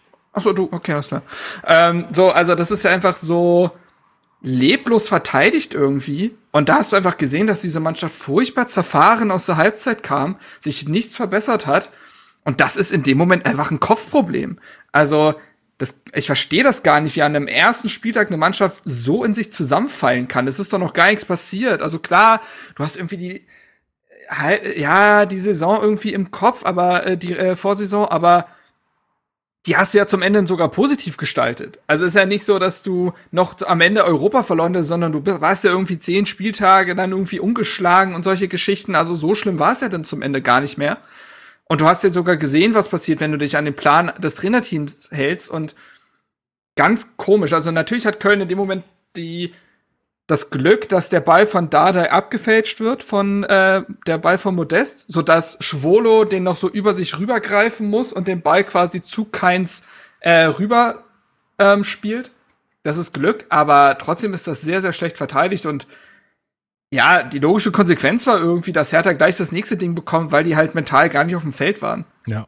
55. Minute, dann ist 1 zu 3, wieder keins also so Jovetic ist da ist also das das geht nicht. So kann man da nicht spielen. Jovetic will da irgendwie auf Abseits stellen in der Situation, wo das überhaupt nicht Phase ist, bleibt dann auch einfach stehen, hebt die Hand ähm, und ja, und dann äh, wird das Ding auch wieder gut ausgespielt, ne? Also es war wirklich, äh, waren einfach, muss man, das muss man ja insgesamt auch mal sagen, äh, Köln hat das auch einfach wahnsinnig gut ausgenutzt, unsere Passivität. Die waren richtig giftig, die waren immer nah dran am Mann, äh, so wie da auch bei dem, äh, bei dem Zweikampf da im Mittelfeld vom 2 zu 1. Die waren immer nervig äh, und haben es uns einfach auch wahnsinnig schwer gemacht und haben dann halt auch diese Dinge gut ausgespielt. Also es hat einfach alles. Das muss man, ja klar man darf das da nie den Gegner vergessen. Die haben, da hat man auch schon gesehen, dass Baumgart vielleicht ein Stück weit wirkt, dass er denen eine gewisse Mentalität ähm, an die Hand gibt und die sich zurück in diese Partie gearbeitet ja. haben. Das ist auch mental gar nicht so einfach, ne?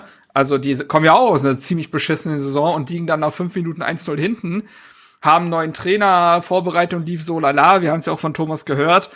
Da können, könnten die Beine, Beine auch wieder anfangen zu zittern, aber die haben sich in dieses Spiel zurückgearbeitet und haben das dann gut ausgenutzt, haben eine wahnsinnige Intensität irgendwie an den Tag gelegt. Das ist ein Stichwort. Intensität ist echt ein Stichwort in der Partie, weil das ja, habe ich von Hertha nicht gesehen. Natürlich, die haben, die haben Hertha, das ist so eine ganz äh, alte Fußballfloskel, aber die haben den wirklich den Schneid abgekauft. So, das, das finde ich trifft's irgendwie auf den Punkt. Die waren in allen, da brauchst du nicht nur, da brauchst du nicht irgendwie nur taktische Gesichtspunkte irgendwie äh, anwenden die haben einfach auch auf ganz banaler Ebene überzeugt. Die waren besser in Zweikämpfen, also die haben die entscheidenden Zweikämpfe gewonnen. Sie sind mehr gelaufen, trotz 60 Prozent Ballbesitz. Das waren so ganz kleine Werte, die aber insgesamt dann einfach dazu kommen, dass sie sich in diese Arbeit besser, äh, in diese Partie besser hineingearbeitet haben. Jetzt habe ich echt einen Flashback zur letzten Saison, ne? Da haben wir das nicht auch ständig ja. gesagt? Genau mhm. das? Ja, ja, klar, das sind wieder diese Basics, die da nicht gestimmt haben und ich kam, also ich bin mir zu 100% sicher, dass Paul Dardai mit seinem Trainerteam daran gearbeitet in der Vorbereitung. Der ist ja nicht blöd. Der hat ja gesehen, was in der letzten Saison das Problem war. Genau daran hat man dann ja gearbeitet. Man hat ja gesehen, was unter Paul Dardai besser geworden ist. Ne? Also man dachte einfach, dass man jetzt schon den Schritt weiter sei. Aber Hertha ist innerhalb dieser Partie in ganz alte Muster ähm, verfallen. Und das ist dann halt diese kalte Dusche, die man bekommen hat. Ne? Also man hatte ja eine gewisse, na, Euphorie würde ich es nicht nennen, aber eine gewisse Vorfreude und eine gewisse positive Art äh, vor Saisonbeginn. Ne? Man hat gesehen, ah ja, du hast jetzt äh, Pardadei und Arne Friedrich sind auch da, die wussten, was letzte Saison schlecht gelaufen ist, die können jetzt direkt daran arbeiten. Mit Freddy Bobic hast du jemanden, der weiß, wie es geht. Du hast schon gewisse Transfers getätigt, die Vorbereitung lief gut. Du hast im Pokal zwar Probleme gehabt, aber auch da bist du weitergekommen, auch wegen einer guten mentalen Leistung und du denkst, du bist schon den Schritt weiter. Und Paul Dada hat es ja auch im Vorfeld gesagt, dass das alles irgendwie zu gut lief und er auf diesen Blitzeinschlag irgendwie nur wartet. Und er sagt ja auch nach der Partie, das einzig, ich sag mal, Gute ist, dass man jetzt weiß, wo man steht. So, man weiß jetzt, wo man steht und das ist gar nicht mal so gut und das ist ein Schritt weiter zurück von dem, was man vielleicht gedacht hat. Ähm, wir müssen aber vielleicht noch zurück zur Partie kommen. Hertha ja. wechselt dann ja in der 60. Minute ähm, stellt um. Also ich fand, also ähm, viele waren erst verwundert über diese Wechsel. Jeffoy kommt äh, für Pickerick und Klünter für Boateng. Jetzt denkt man, hä, ein Rechtsverteidiger und ein Innenverteidiger, aber man muss doch offensiv besser werden. Ja, ich finde den Gedanken aber nicht blöd, denn Hertha ist in dieser Phase defensiv zusammengefallen. Und du kannst nicht sagen, ah ja, wir liegen zurück, also bringen wir einen Stürmer mehr und deswegen wird automatisch alles besser. Hertha haben wir ja gerade darüber geredet, war völlig von der Rolle und brauchte erstmal wieder eine Struktur im Spiel und brauchte eine gewisse defensive Stabilität. Und man ist einfach auf das System, äh, hat man sich zurückbesinnt, womit man in der vergangenen Saison unter Dardai dann ja Erfolg hatte. Ne? Also dieses 3-5-2, wo sie folgt, die ganze rechte Seite für sich hat, Klünter mitten in die Dreierverteidigung rückt. Da, in der Phase waren ja auch Stark und Dardai so gut. Und ich finde den Gedanken gar nicht so blöd zu sagen, wir müssen erstmal wieder irgendwie Struktur in dieses Spiel bekommen und das schaffen wir nur, wenn wir hinten jetzt mal den Laden dicht bekommen, weil du hast vorher ja Schuss um Schuss bekommen. Und dann wechselst du fünf Minuten, nur fünf Minuten später, wechselst du ja dann auch noch mal doppelt. Also Luke Bakio kommt für Kunja und Richter kommt für Jovetic, also jetzt auch Richter mit seinem Debüt für Hertha. Und dann wird's ja auch eine andere Partie in der Phase. Ja. Jetzt kann man sagen, das ist irgendwie das Mindeste, was man erwarten kann, dass eine Mannschaft, wenn sie 1 zu 3 zurückliegt, sich damit nicht geschlagen gibt, sondern noch mal irgendwas versucht. In der Phase kannst du durchaus äh, das 2 zu 3 machen. Ich erinnere an die Chance von Dodi Lukebakio, die Ja, er lass- machen muss. Ja, lass uns noch ganz kurz Steven mal kurz zu Wort kommen, weil der wollte äh, Klar, klar, auch noch, klar, Äh, noch irgendwas sagen vorhin. Äh, Ich weiß gar nicht mehr, was ich vorhin sagen wollte. Ich glaube, das war eher grundsätzlich dazu, ähm, was mir Sorgen macht am Spiel. Aber wir können ja am Ende noch mal ein kurzes Fazit ziehen und dann auch im Ausblick Ja. ähm, darauf gehen, wie wir es einschätzen. Ähm, würde jetzt nur noch mal kurz zu den Wechseln sagen. Ähm, ich sehe das auch so, dass das schon durchaus Sinn ergibt, auch wenn die Namen erstmal, ne, also wenn du zurückliegst und Sefolk und, und Klünter bringst, Klar. sagst du erstmal, hm, okay. Äh, Aber wie du es gesagt hast, in dieser Phase wurde man ja auseinandergespielt. Das Einzige, was ich halt sage, dass Pekarik nicht seinen besten Tag hatte und da auch keinerlei Unterstützung auf der rechten Seite defensiv, das konnte man auch schon vorher sehen. Und äh, diese Wechsel hätte man vielleicht auch schon zur 45. Minute bringen können. Klar, im Nachhinein ist man immer ja, schlauer ja, ja, ja. aber das na, ist halt schon, ja, würde ich schon tatsächlich da da in dem Moment ähm, anlasten, dass man da auch hätte früher reagieren können mit diesen Wechseln. Die Idee war richtig mit den Wechseln, sie hätte aber eben auch beim 1 zu 1 und nicht erst beim 1 zu 3 kommen können. Ja, und äh, man muss ja Seh auch ich. sagen, diese äh, tolle Chan- Chance, die du jetzt ansprachst, Marc, äh, wird ja auch eingeleitet von Klünter, beziehungsweise die Flanke ist ja, das ist ja Zucker. Das ist ja einfach nur geil gewesen, wie er diese Flanke reinspielt und Mhm. wie Luke Bacchio zum Kopfball hochsteigt, ist auch einfach der Hammer. Und dann denke ich mir so, Alter, das kann nicht dein verdammter Ernst sein, Mann. Wie kann man denn den noch übers Tor köpfen? Das gibt's doch nicht. Das ist doch nicht, also ist doch wirklich nicht zu glauben. Wie viel haben wir für den bezahlt? 20 Millionen? Ey, also man soll ja immer nicht mit äh, Transfersummen, ne? Und so, aber da dachte ich mir, das, das ist nicht dein Ernst. Ich glaube, die Szene, Ja. wo, wo er mit dem Fuß nicht an den Ball kommt im Strafraum, war vorher noch, oder? Ja, ja. Äh, das- Da denke ich mir auch, dass so viel Getümmel und so, aber das war echt, also, pff, das ist ja wie ein Freiwurf beim, beim Basketball da. Also, der, der muss doch wenigstens auf den Torhüter kommen. Ist doch nicht zu fassen. Und ich glaube immer noch, dass Köln, also Köln ist, hat sich ja dann in so einen Rausch gespielt, auch mit den Zuschauern. Ich glaube, dass das ein Faktor war. Besonders nach so langer Zeit, wo du das eben nicht hattest, ist das, glaube ich, intensiver. Ähm, und ich fand's auch, also, ne, wir haben auch schon drüber gesprochen, dann ist ja äh, Hochmut sehr groß bei den Kölnern. Dann wird irgendwie, oh, wie ist das schön angestimmt und Steffen Baumgart gesungen. Und das, es ist schon, es ist schon wieder Europa und gebucht. sie steigen Leute. am Ende ab, Äh, da freue ich mich drauf. Ja. Ähm, ich glaube, dass du die schon mit einem 2 zu 3 Anschlusstreffer schon nochmal ordentlich geschockt hättest. ja. Nee. So die auch ganz können die noch nicht waren, sein. ne? Genau. Ähm, nicht umsonst wird ja dann auch äh, wechselt Baumgart innerhalb von acht Minuten viermal. Also es gibt ja da noch diesen Dreierwechsel in der 76. Die waren schon ziemlich durch. Ähm, ja, und dann, äh, wenn du das Tor da machst in der 79. durch Luke Bacchio, dann ist Hertha noch mal da, weil das ist, war eine Phase, wo Hertha mindestens ordentlich war. Und ähm, in der 81. machst du ja dann sogar den 2 zu 3 Anschlusstreffer. Leider steht dann ja Askasibar ähm, dann im Abseits nach einem sehr guten Kopfball von Martin Dardai. Ähm, auch da wieder Freistoß, findet den Abnehmer. Also da wurde anscheinend wirklich gearbeitet. Das kann man jetzt äh, tatsächlich bei allem Frust und so weiter, darf man das nicht unterschlagen, glaube ich. Das hat schon funktioniert. Ähm, aber klar, Askasibar steht dann da im Abseits. Ähm, genau, und ja, dann äh, muss man sagen, dass danach ja nicht mehr so viel passiert, glaube ich. Also Nee. ich habe mir jetzt dann nicht Da- mehr viel notiert. Da war nichts mehr. Ähm, Köln tötet dann die Partie auch ein bisschen. Ja, ne? voll mit rumliegen Ähm, und so und Verletzungspausen. Ja, aber das, ey, das hat ja Dada auch nach dem Spiel gesagt, sowas fehlt dann auch der eigenen Mannschaft. Hertha hätte dasselbe machen können, als äh, Köln plötzlich in Rhythmus innerhalb der ersten Halbzeit gekommen ist. Ja. Da mal ein taktisches Foul und so weiter. Das, Genau. das fehlt dann in dem Genau, Moment. ich Diese fand- Cleverness, äh, Boateng meinte nach der Partie auch, in der einen oder anderen Situation fehlt uns sicherlich auch die Erfahrung. Ähm, Gehe ich mit, gehe ich mit. Das ist, Ist glaube ich, auch etwas, was man, äh, das war auch, glaube ich, etwas in der ersten Amtszeit von Padada, was man immer sehr gelobt hat, dass diese Mannschaft sehr, sehr, sehr clever agiert und Partien immer so ein bisschen auf ihr Niveau holt. Das, da ist diese Mannschaft, äh, von der wir aktuell sprechen, noch nicht. Auf gar keinen Fall.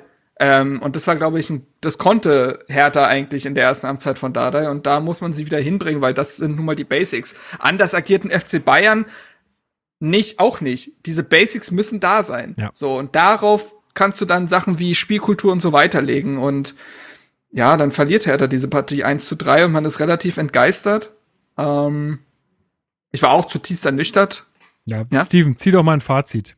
Ja, also eben wegen, wegen dieser Basics, die du angesprochen hast, die, die fehlen bei uns, mache ich mir halt ein bisschen Sorgen, weil das war schon eine Niederlage, die einem zu denken geben sollte, in meinen Augen. Klar, du kannst mal ein schwaches Spiel haben, ähm, aber das waren eben die gleichen Muster, die wir sie teilweise in der letzten Saison, oder man muss ja sagen, in den letzten beiden Jahren gesehen haben. Dass wir durchaus positive Ansätze haben, dass wir gesehen haben, ey, die können Fußball spielen, aber dass wir dann ohne Erklärung komplett zusammenbrechen ähm, und spielen, als würden wir kurz vorm Abstieg stehen, schon am ersten Spieltag. Also es war ja wirklich, es sah ängstlich aus im Vergleich zu Köln. Es war, es war halt auch Köln. Ne? Uns hat er jetzt nicht Dortmund im Rausch an die Wand gespielt. Ähm, und äh, wenn ich dann höre, dass das Paul davon spricht, dass wir zu brav sind und dass wir zu nett sind und dass Köln das genau richtig gemacht hat und nach vorne verteidigt hat und auch mal die taktischen Fouls im richtigen Moment gezogen hat, ja, das mag alles sein, aber das höre ich von Paul, das habe ich von Paul auch schon in seiner ersten Amtszeit gehört, das habe ich in der letzten Saison gehört und das mag ja auch richtig sein, aber also irgendwo musst du doch als Trainer dann mal einen Ansatzpunkt finden. Und ähm, ja, es ist erst der erste Spieltag, aber es wirkt mir ein bisschen hilflos, ehrlich gesagt. Zumal man ja mittlerweile auch erkannt hat, dass man, dass man am Kader was machen muss, dass man da mehr Erfahrung reinbringen muss, dass man auch mal ein bisschen jemanden, der auch weiß, wann man dreckig spielen muss, wie ein äh, Boateng, äh, Jovetic weiß das sicherlich auch, der hat auch diese Erfahrung, den wird man auch deswegen reingeholt haben. Und trotzdem schafft man es nicht, dass da mal jemand in dieser Phase Ruhe in diese Mannschaft reinbringt oder auch den Mut zurückbringt. Und das macht mir ehrlich gesagt schon Sorgen, weil eigentlich hat man ja erkannt, woran es mangelt. Das haben wir ja auch mehrmals gesagt und dass auch die, die Kaderzusammenstellung in diese Richtung geht, dass man ein Mentalitätsproblem in dieser Mannschaft hat, dass da oftmals kein Team auf dem Platz stand. Und ehrlich gesagt, nach diesem Spiel habe ich ein bisschen Bedenken, dass, dass man das nicht schafft, ähm, ja, das zu beheben. Obwohl man eigentlich, dachte ich, die richtigen Stellschrauben angesetzt hat. Ich glaube, dass ähm, das schon auch sehr, also dass ein paar Dinge entscheidend waren. Einmal dieser, dieser Selke-Ausfall, glaube ich, hat äh, da schon noch mal eine größere Bedeutung, als wir vielleicht äh, denken, denn das wäre dann irgendwie so eine Elf gewesen, die man ähm, mit der man schon eine Vorbereitung gespielt hätte, da hätte man sich einfach, glaube ich, auch als Spieler wohler gefühlt mit dem ganzen System und wie, wie die Abläufe vielleicht auch wären. Ich glaube, das war jetzt durch Kunja, der auch noch nicht lange mit der Mannschaft trainiert, der da wieder von außen reinkommt und so. Das war dann, Das- hat dann wieder alles sehr umgeworfen, so. Ähm, das ist, glaube ich, ein Faktor. Der zweite Faktor, äh, hatte ich ja vorhin schon gesagt, oder Stichwort Intensität, das hat Köln einfach krass gut gemacht, das muss man auch einfach mal sagen. Dann zweiter Faktor war auch sicherlich äh, ähm, die ZuschauerInnen. Ich glaube, dass das auch an diesem Tag ähm, einfach gut getan hat den Kölnern und ihnen noch mal mehr einen Push gegeben hat. Ähm, Das haben wir ja gesehen, wie Modest beispielsweise mit den ZuschauerInnen ja richtig quasi kommuniziert hat, immer wieder angestachelt hat und so. Ja, und richtig damit ich, mich gearbeitet. hat's als mich hat's als als Zuschauer in, in im Fernsehen selbst äh, richtig krass mitgenommen wieder so ja also ich glaube das das hatte auch einen großen Einfluss ähm, ja aber ich gebe dir da total äh, total recht Steven ich, mir, mir macht's auch Sorgen ich will's jetzt noch nicht überbewerten weil es wie gesagt der erste Spieltag ist aber ich habe auch zwischendurch äh, getwittert weil ich einfach wirklich wieder echt so die ganze Euphorie dieser, dieser Vorbereitung äh, und der, der Mhm. Dinge, die, wo ich gesagt habe, das läuft alles in die richtige Richtung, die war einfach zwischenzeitlich weg. Das wird sich bis zum nächsten Spieltag noch regeln, gehe ich von aus. Und wenn wir dann vielleicht auch eine bessere Leistung abliefern, dann sieht es wieder anders aus. Aber ja, gerade äh, sehe ich das ähnlich. Ich würde noch kurz zu deinem, zu deinem ersten Faktor, den du genannt hast, eingehen. Also, aber vorab klar, es klingt jetzt alles sehr negativ. Wenn wir gegen Wolfsburg 3-0 gewinnen, dann klingt das wieder völlig anders. Ne? Klar, deswegen bin ich Fan in erster Linie und das ne, ist halt das letzte Spiel, ist immer, hängt extrem stark nach. Wir sind es ja auch gar nicht mehr gewöhnt, das erste Spiel zu verlieren, muss man sagen. Also So. wenn man den Pokal mal ausklammert, haben wir ähm, acht Jahre in Folge das erste Bundesligaspiel nicht verloren. Sechs Siege, zwei Unentschieden, also seitdem wir damals aufgestiegen sind, wenn mich jetzt nicht alles täuscht, unter Lukai und 6-1 gegen Frankfurt verlor, äh, gewonnen haben. Das bedeutet, wir haben auch noch keine Auftaktniederlage besprochen in diesem Podcast, siehst du? Deswegen ist es einfach Ja. ein neues Terrain für Es, uns. es ist komplett neu. Das ist, ja, es ähm, aber zu deinem ersten Faktor noch mal kurz, dass es der Selke-Ausfall, dass der nicht geholfen hat und dass ähm, es besser gewesen wäre, wenn da eine Mannschaft und ein System gespielt hätte, was sich gefunden hat während der Vorbereitung, gebe ich dir völlig recht. Aber dann war es vielleicht auch nicht die, die schlauste Entscheidung, Jovetic neben Kunja, der gerade erst ähm, ähm, aus Japan gekommen ist, von Olympia, ähm, die sich quasi aus zwei Trainingseinheiten kennen. Ich glaube, Mittwoch kam er zurück, also viele haben sie wirklich nicht zusammen trainiert, die dann da nach vorne zusammen den Sturm zu stellen und dazu Serda auf den rechten Flügel, der das auch noch nicht so oft gemacht hat, Ja. war dann vielleicht im Nachhinein auch nicht die schlauste Entscheidung. Auf jeden Fall. Hättest, ja, wie gesagt, im Nachhinein ist man immer schlauer, klar, aber es gibt halt nun mal ein paar Anzeichen und man hat ja auch oft so ein Gefühl, wenn man jetzt vorm Spiel sich die Aufstellung anguckt, ne, von wegen, das funktioniert, das funktioniert nicht und Mhm. manchmal funktioniert es trotzdem. In dem Fall war ich halt skeptisch und ich glaube einige andere auch, was ich gelesen habe und wenn sich das dann bestätigt, dann sagst du natürlich, hätte man vielleicht vorhersehen müssen. Von außen ist es einfacher, klar, aber man muss es ja auch Das nicht schön ja das. Ding, das war halt wirklich nicht gut dass- gestern und ja. Auf der anderen Seite war es ja eine gute erste halbe Stunde. Also es hat ja. Ja. in der Partie schon mal funktioniert. Das ist halt irgendwie das Ding. Und dann ist das irgendwo ein Menta also ja, Mentalität ist ein großes Wort, aber es ist ein Kopfproblem dann an der Stelle. Die Spieler ziehen es dann einfach plötzlich nicht mehr durch, weil das erste Mal so ein bisschen Gegenwind kommt. Und das ist, wie gesagt, die Parallele zur letzten Saison. Sobald ein bisschen Gegenwind kommt vom Gegner, fällt man um. So, da ist man wieder überfordert. Wie ein Gegner spielt mit. So. Und ich glaube, das ist auch eine andere Intensität als eben in Testspielen. Ne, wo ein Gegner vielleicht auch da nicht 100% gibt, wo es nicht hitzig wird, wo das Publikum nicht da ist, all diese Faktoren, die jetzt eben da waren. Ähm, das hast du ja selbst gegen Meppen gemerkt.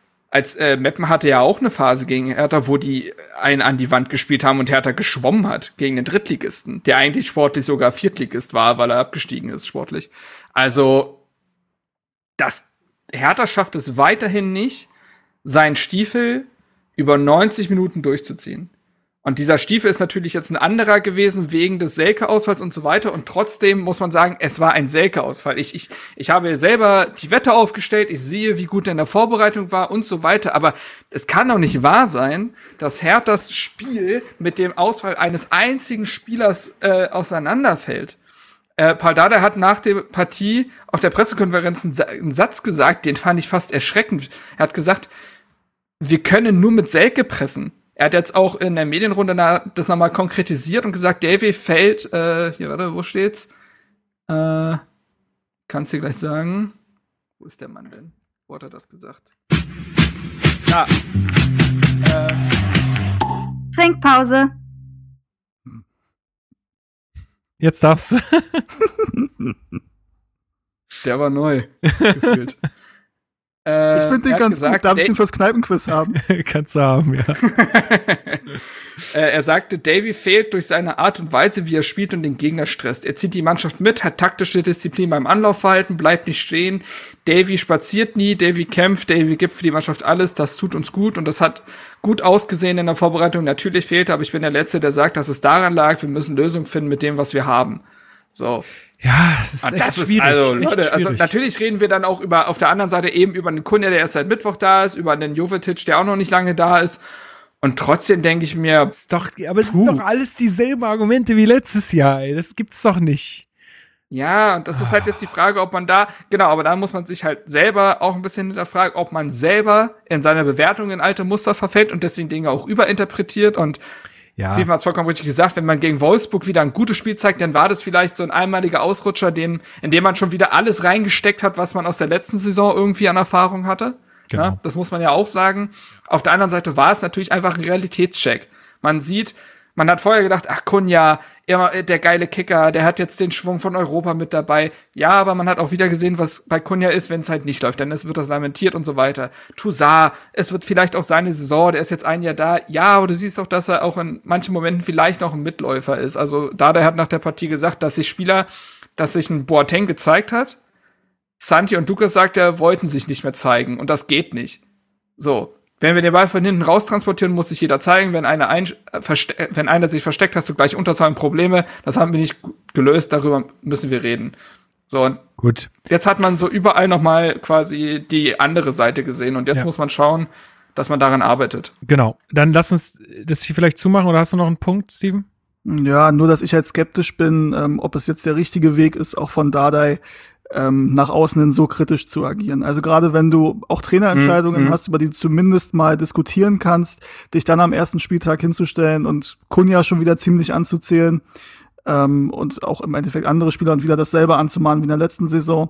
Es ist dann auch irgendwann die Aufgabe von dir als Trainer, dagegen was zu machen und die Aufgabe besteht in meinen Augen nicht darin, sich öffentlich hinzustellen und ähm, die Schuld den, den Spielern in die Hand zu geben. Und da frage ich mich dann, vielleicht ähm, ist bei Hertha BSC doch ein bisschen mehr Druck und vielleicht land, lastet doch auf, auch auf Paul ein bisschen Druck, ähm, was Nein. ja, das er ganz anders sieht, aber Falsch. so ein bisschen, ja, also das ist in meinen Augen nicht zielführend und ähm, also Matthäus Kunja hat gestern sicher kein Topspiel gemacht, ähm, aber ich würde seine Leistung jetzt auch nicht mit fünf oder sechs gestern bewerten.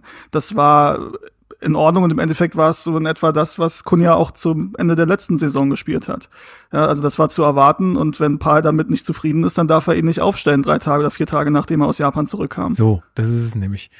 Hast du, also gehe ich auch, äh, gehe ich auch mit. Lasst uns trotzdem jetzt hier eine Schleife drum machen. Äh, es war das erste Spiel, es ist sehr viel nicht gut gelaufen. Es ist äh, die erste halb, halbe Stunde hat man schon sehr viele Ansätze gesehen, wie es laufen könnte. Lasst uns das ähm, ja vielleicht äh, jetzt damit abschließen und ich denke, alle Kritik, die wir geäußert haben, ist berechtigt. Ähm, ja, wir müssen einfach gucken, wie es jetzt in den kommenden Spielen läuft. Ähm, ein, ein Spiel äh, überbewerten ist, denke ich, auch äh, nicht, nicht zielführend. Le- Gucken wir uns nochmal an, was am nächsten Spieltag passiert. Am Wochenende wird wieder Fußball gespielt. Wer macht das Rennen? Weiß ich gar nicht, wer spielt denn überhaupt? Wer spielt denn überhaupt? Es spielt der VfL Wolfsburg zu Gast im Berliner Olympiastadion am Samstag um 15.30 Uhr. Und dazu hören wir jetzt erstmal den äh, VfL-Fan Dennis, ein gebürtiger Wolfsburger, ist äh, auf Twitter aktiv, ähm, ist auch im Bundesliga-Radio bei meinsportpodcast.de zu Gast. Und er gibt uns mal kurz seine Einschätzung zur kommenden Partie.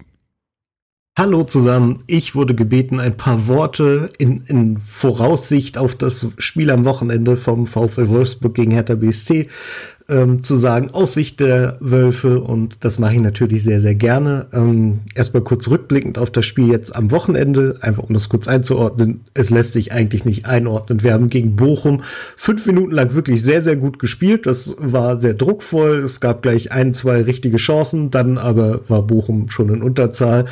Und ab da kann man das Spiel eigentlich schon wieder nicht mehr richtig werten. Der VfL war wirklich brutal überlegen. Es hätte, wenn Wout Weghorst einen normaleren Tag gehabt hätte, auch wesentlich deutlicher ausgehen können. Äh, Die Spielweise, man merkt schon, dass Marc von Bommel sich einige Sachen anders überlegt hat, als sie Oliver Glasner gemacht hat.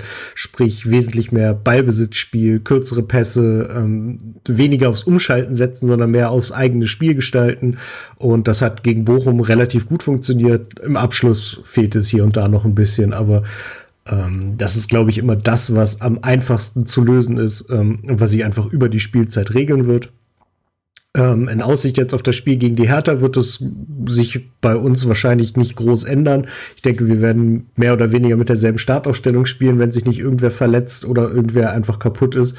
Ähm, es wird wieder versucht werden, die, die Hertha zu bearbeiten und äh, mit, mit viel Einsatz, ähm, ja, zu versuchen, mehr als ein Tor zu erzielen oder also vor allen Dingen mehr als ein Tor mehr als die Hertha, ähm, um das irgendwie hinzubiegen. Ich sehe da eigentlich ganz gute Chancen. Ähm, vielleicht wird bis dahin sogar noch ähm, auf dem Transfermarkt was passieren, weil wie es aussieht, werden uns diese Woche noch ein oder zwei Außenspieler, Joao Victor und Josep Brekalo verlassen. Dafür muss man Ersatz holen, das ist äh, ganz klar und das, ähm, da bin ich mir auch ziemlich sicher, dass das schon am Horizont äh, vorbereitet wird.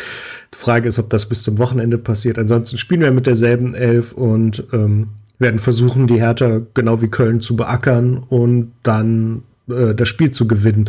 Und ich glaube, da haben wir ganz gute Chancen. Es ist ganz gut, dass wir jetzt mit ähm, mit dem Sieg in die Saison gestartet sind. Das macht es für Marc von Bommel auch leichter zu arbeiten nach diesem ähm, etwas äußerst dämlichen äh, Pokal aus, wovon ich eigentlich ausgehe, weil ich nicht glaube, dass ein Schiedsrichter jetzt im Nachhinein sagen wird, er hätte sich da vertan. Da wird ähm, relativ klar gemacht werden, dass das unser Fehler ist, was ich auch verstehen kann. Da geht Münster dann wahrscheinlich in die nächste Runde und dann hat sich das Thema Pokal erledigt. Das ist wahnsinnig dumm. Das ist ein sehr, sehr peinlicher Start in die Saison. Aber ja, da können wir jetzt nichts mehr dran ändern. Der VfL geht da sehr, sehr gut und sehr, sehr selbstironisch mit um. Und ja, deswegen freuen wir uns jetzt umso mehr darauf, dass die Bundesliga wieder läuft, ähm, dass der VfL in Berlin spielt. Das ist ja immer so die kürzeste Reise. Und ich hoffe mal, dass wir da unsere drei Punkte mitnehmen, die wir wirklich gut gebrauchen können. Und ähm, das Team hat gezeigt, das kann es leisten und es will es leisten und die haben richtig Bock zu spielen. Und von daher bin ich guter Dinge und äh, freue mich auf das Spiel. Ja, Dennis, vielen, vielen Dank äh, für deine Einschätzung. Ähm, da können wir mal äh, ganz äh, aktuell sagen, der DFB wirft Wolfsburg aufs, aus dem Pokal, titelt der mhm. Kicker. Mhm. also nach dem Wechselfehler ähm, damit Münster dann weiter. Der VfL prüft jetzt wohl Rechtsmittel ich bin gespannt. Äh, ich kann mir auch nicht vorstellen, dass da noch irgendwas anders entschieden wird ähm, und ist auch einfach nur folgerichtig. Ähm, Steven, wie äh, schätzt du das Spiel gegen die Wölfe ein? Hast du dir irgendwie was von den Wölfen jetzt angeguckt? Ähm, ja, was glaubst du, äh, was da auf uns zukommt? Ja, ich muss ehrlich sagen, dass ich im Endeffekt nur alle Spiele, alle Tore gesehen habe. Also ich habe jetzt nicht das Wolfsburg-Spiel über die komplette Distanz gesehen. Ähm, die Konferenz äh, oder die Spiele am Samstagnachmittag der, des Premium-Produkts Bundesliga waren für mich äh, ja nicht so nicht so ähm, verlockend, dass ich mir das angesehen habe. Insofern wäre es jetzt ähm, ja einfach nicht korrekt, wenn ich da jetzt eine große Einschätzung zugebe. Ähm, ich finde die Konstellation natürlich mit Marc von Bommel und Jörg Schmatke sehr sehr interessant. Ähm, aber spielerisch kann ich dazu jetzt nicht viel und sagen. Michael Fronzek als Co-Trainer. Und Michael Fronzek, richtig. Das stimmt, das stimmt. Michael Fronzek als Co-Trainer. Ähm, insofern äh, kann ich da seriös keine Einschätzung zu Wolfsburg geben. Ja, die haben natürlich letzte Saison ähm, sehr, sehr gutes, ein sehr, sehr gutes Jahr gespielt. Ähm, sind schon auch eher Favorit, denke ich. Ähm, gegen uns, sehe uns da aber nicht chancenlos. Ähm, man muss mal gucken, in Köln, haben wir jetzt mehrmals angesprochen, waren die Fans äh, ein großer Faktor. Im Olympiastadion befürchte ich, ähm, durch die Weite des, des Stadions und durch die riesigen Abstände. Ne, also das hat gesehen auch 16.000 Zuschauer in, in Köln in einem kleineren reinen Fußballstadion sind was anderes als bei uns 16.000. Ähm, es sind 25.000 zugelassen. Bisher läuft der Vorverkauf eher so mäßig. Ähm, und ja, in der Kurve wird es riesige Abstände geben. Ähm, insofern, klar, es ist das erste Mal. Es wird sicher versucht, ein bisschen Stimmung zu machen. Ich glaube aber nicht, dass das so ein Faktor sein wird wie in Köln. Ich glaube, dass wir da über die Saison auch eher einen Nachteil haben im Vergleich zu, im Vergleich zu anderen Vereinen und in anderen, zu anderen Stadien. Das muss man dann mal sehen. Ähm, ich hoffe, dass wir dass wir an die erste gute halbe Stunde anknüpfen. Ähm, ich mache mir keine Sorgen, dass wir mit einer guten Einstellung ins Spiel gehen. Sorgen mache ich mir, was passiert, wenn es mal nicht so gut läuft, wenn der Gegner mal eine Druckphase hat, ob wir es dann schaffen, da richtig dagegen zu halten. Oder ob wir wieder einbrechen und Wichhorst zweimal richtig steht. Ähm, muss man sehen. Marc, wie hast du, hast du mehr von Wolfsburg gesehen? Nee, also mehr als die Zusammenfassung und äh, ich habe auch Konferenz geguckt, nicht. Ähm äh, aber ich glaube, Dennis hat vollkommen richtig gesagt, das Spiel auch, ist auch schwer einzuordnen, weil Bochum eben nach fünf Minuten in Unterzahl war, rote Karte da gesehen, der Elfmeter wurde nicht reingemacht, dann hat äh, Vichos dann später nach Vorlage von Jonathan Brooks äh, dann den 1 Siegtreffer gemacht, aber dementsprechend ist das kaum zu bewerten. Ich weiß, dass Wolfsburg ich hatte die äh, Saisonvorschau für die geschrieben. Lustig irgendwie. Habe ich für Köln, Hertha und Wolfsburg gemacht. Und jetzt spielt man gegen Köln und Wolfsburg. Hm. Ähm, auf jeden Fall, da war es noch so, dass man sich in der Vorbereitung sehr schwer getan hat, ähm, sich auf diesen Van Bommel-Fußball einzustellen. Hat, glaube ich, nahezu jedes Testspiel auch verloren. Auch da wieder, wie, inwieweit können Testspiele bewertet werden. Er wählt einen anderen Ansatz, einen fußballerischen Ansatz als Glasner. Weniger nur dieses Pressing und körperlich. Er will auch schon mal einen gepflegten Ball sehen. Sowas dauert natürlich auch, weil da das Problem war, dass ein Weghaus bei EM war, Arnold war bei Olympia und so weiter. Also die Korsettstangen des Kaders konnten noch nicht so viel mit dem arbeiten. Aber die Mannschaft kennt sich sehr, sehr gut, ist wahnsinnig eingespielt. Ähm, dementsprechend ist das weiterhin ein extrem schwieriger Gegner, weil so stabil, weil so körperlich, weil auch so breit aufgestellt, ne? Alles, was uns Das- nicht gefällt.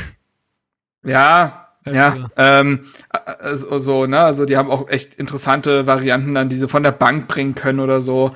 Ähm, auch so ein Umar Mamouche, der ein sehr guter Dribbler ist, der bei St. Pauli jetzt beinerlei sehr gut war. Also solche Spieler haben sie dann auch. Und dementsprechend ist natürlich Wolfsburg Favorit, da gehe ich bei Stevens Einschätzung mit. Ähm, ja, es ist so, wie Steven sagt, ne? Die äh, Einstellung zum Spiel wird anfangs sehr gut sein. Wie ist das aber über 90 Minuten? Wie ist das, wenn vielleicht ein Rückschlag kommt? Wenn Dinge vielleicht nicht so funktionieren? Äh, ich denke mal, durchaus entscheidend wird eben auch sein, ob ein Davy Selke dann schon kann. Ne? Also die äh, nächsten Tage wird es dann bewertet werden, wie weit er mit seiner Gehirnerschütterung ist. Wenn er spielen kann, erwarte ich tatsächlich eine ganz andere Mannschaft, weil da er es richtig gesagt hat, Selke zieht mit und dann kann man Wolfsburg vielleicht sogar mit einem guten Pressing oder so überraschen. Dinge, die man in der Vorbereitung eben trainiert hat, wo die Mannschaft sich mittlerweile drin wohlfühlt. Dann kann Serda wieder auf der Acht spielen und so weiter. Ähm, ja, deswegen ist das fast schon wieder eine Wundertüte. Ich traue irgendwie Hertha auch zu, in so einem Spiel diese Vorbereitungsform irgendwie rauszuholen und Wolfsburg zu überraschen. Auf der anderen Seite kannst du das Spiel auch gut und gerne verlieren, weil Wolfsburg eben individuell stärker ist. Wie er was für einen Tag erwischt Kunja, ne? Also super viele Fragezeichen. Und deswegen ist es sehr, sehr schwer. Du wirst uns ja noch auf irgendwelche Tipps festnageln wollen, Lukas. Nein, ich, nein, äh, tu mich jetzt schon äh, hau schwer. mal raus. Oh nee. Dann sag, Ah. dann sag ich dir, was ich tippe. Also ich glaube, wir überrennen die 3-0. Nein, Schwachsinn. Ich wäre ich wär, äh, ich wär hoch damit zufrieden, wenn wir da einfach eine gute Leistung zeigen, äh, gut verteidigen, einfach ein gutes Spiel machen. Und wenn es dann am Ende nur ein Punkt wird, völlig fair, bin ich total down mit alles gut. Ähm, das würde mir schon äh, sehr, sehr reichen. Ähm, da, das hoffe ich einfach mal. Äh, und in dem Sinne tippe ich mal ein 1 zu 1. So, hast du dir was überlegt?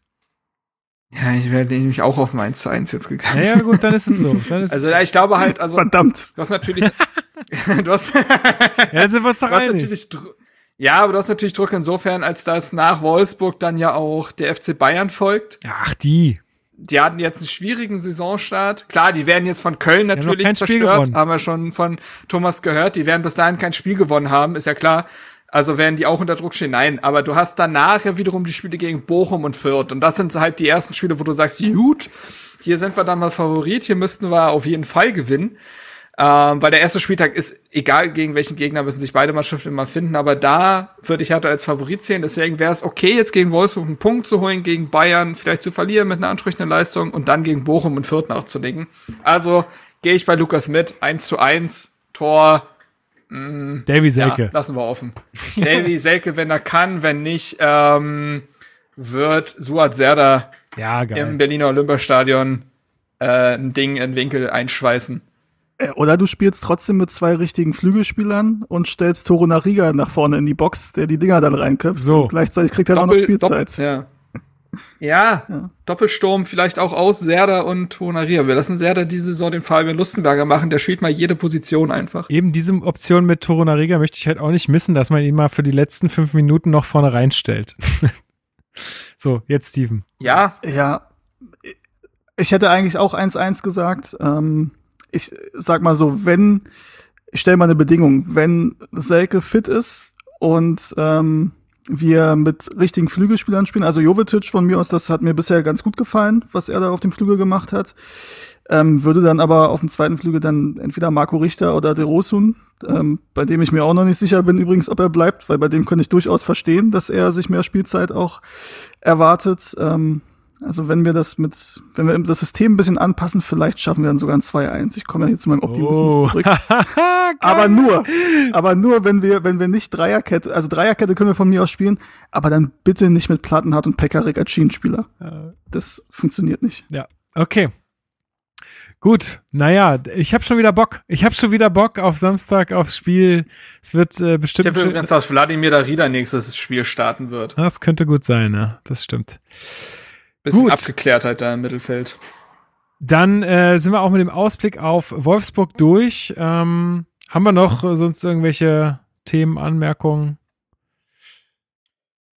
Ich denke nicht. Ich glaube, wir haben, ich glaube, wir haben wieder eine runde Sendung gemacht. Äh, äh, ja, dann äh, hoffen wir, dass es euch gefallen hat. Äh, Steven, überleg dir mal schon, was du auf die Playlist packst, ne?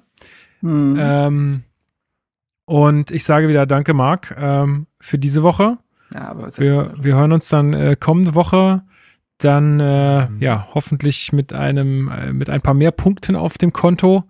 Ähm, an alle da draußen, vielen, vielen Dank fürs Zuhören. Wir freuen uns auf die Saison mit euch. Wir stecken jetzt mittendrin. Ähm, ja, gebt uns gerne Tipps, Anregungen, alles, was, was euch so einfällt. Äh, schreibt uns das gerne ähm, via Twitter und alle anderen Kanäle, die es so gibt. Äh, wir sind eigentlich überall zu finden. Und ja, äh, mag dir noch einen schönen Abend. Bis nächste Woche. Ja, ebenso, ne? Macht's gut. Und ich bin jetzt sehr gespannt auf die letzten Worte und den Musik, äh, den Musikvorschlag äh, von Steven. So ist es. Bis dann. Ja, mein Musikwunsch oder mein Pick für die Playlist ist ein Song, der zum einen sehr, sehr stark mit dem Fußball verbunden ist, nämlich FIFA 98 Soundtrack, wenn mich nicht alles täuscht. Er hat übrigens einige Perlen. Äh, und der auch zur aktuellen äh, Situation passt. Ähm, der heißt Tap Thumping von Chumbawamba. Ähm, auch wenn der Titel vielleicht der einen, dem einen oder anderen, dem einen oder dem anderen, jetzt zum Ende hier, wird's nochmal, wird's nochmal wirr, ähm, nichts sagt. Ähm, ich glaube, vom Hören her kennen den alle. In dem Sinne, hau he und tschüss.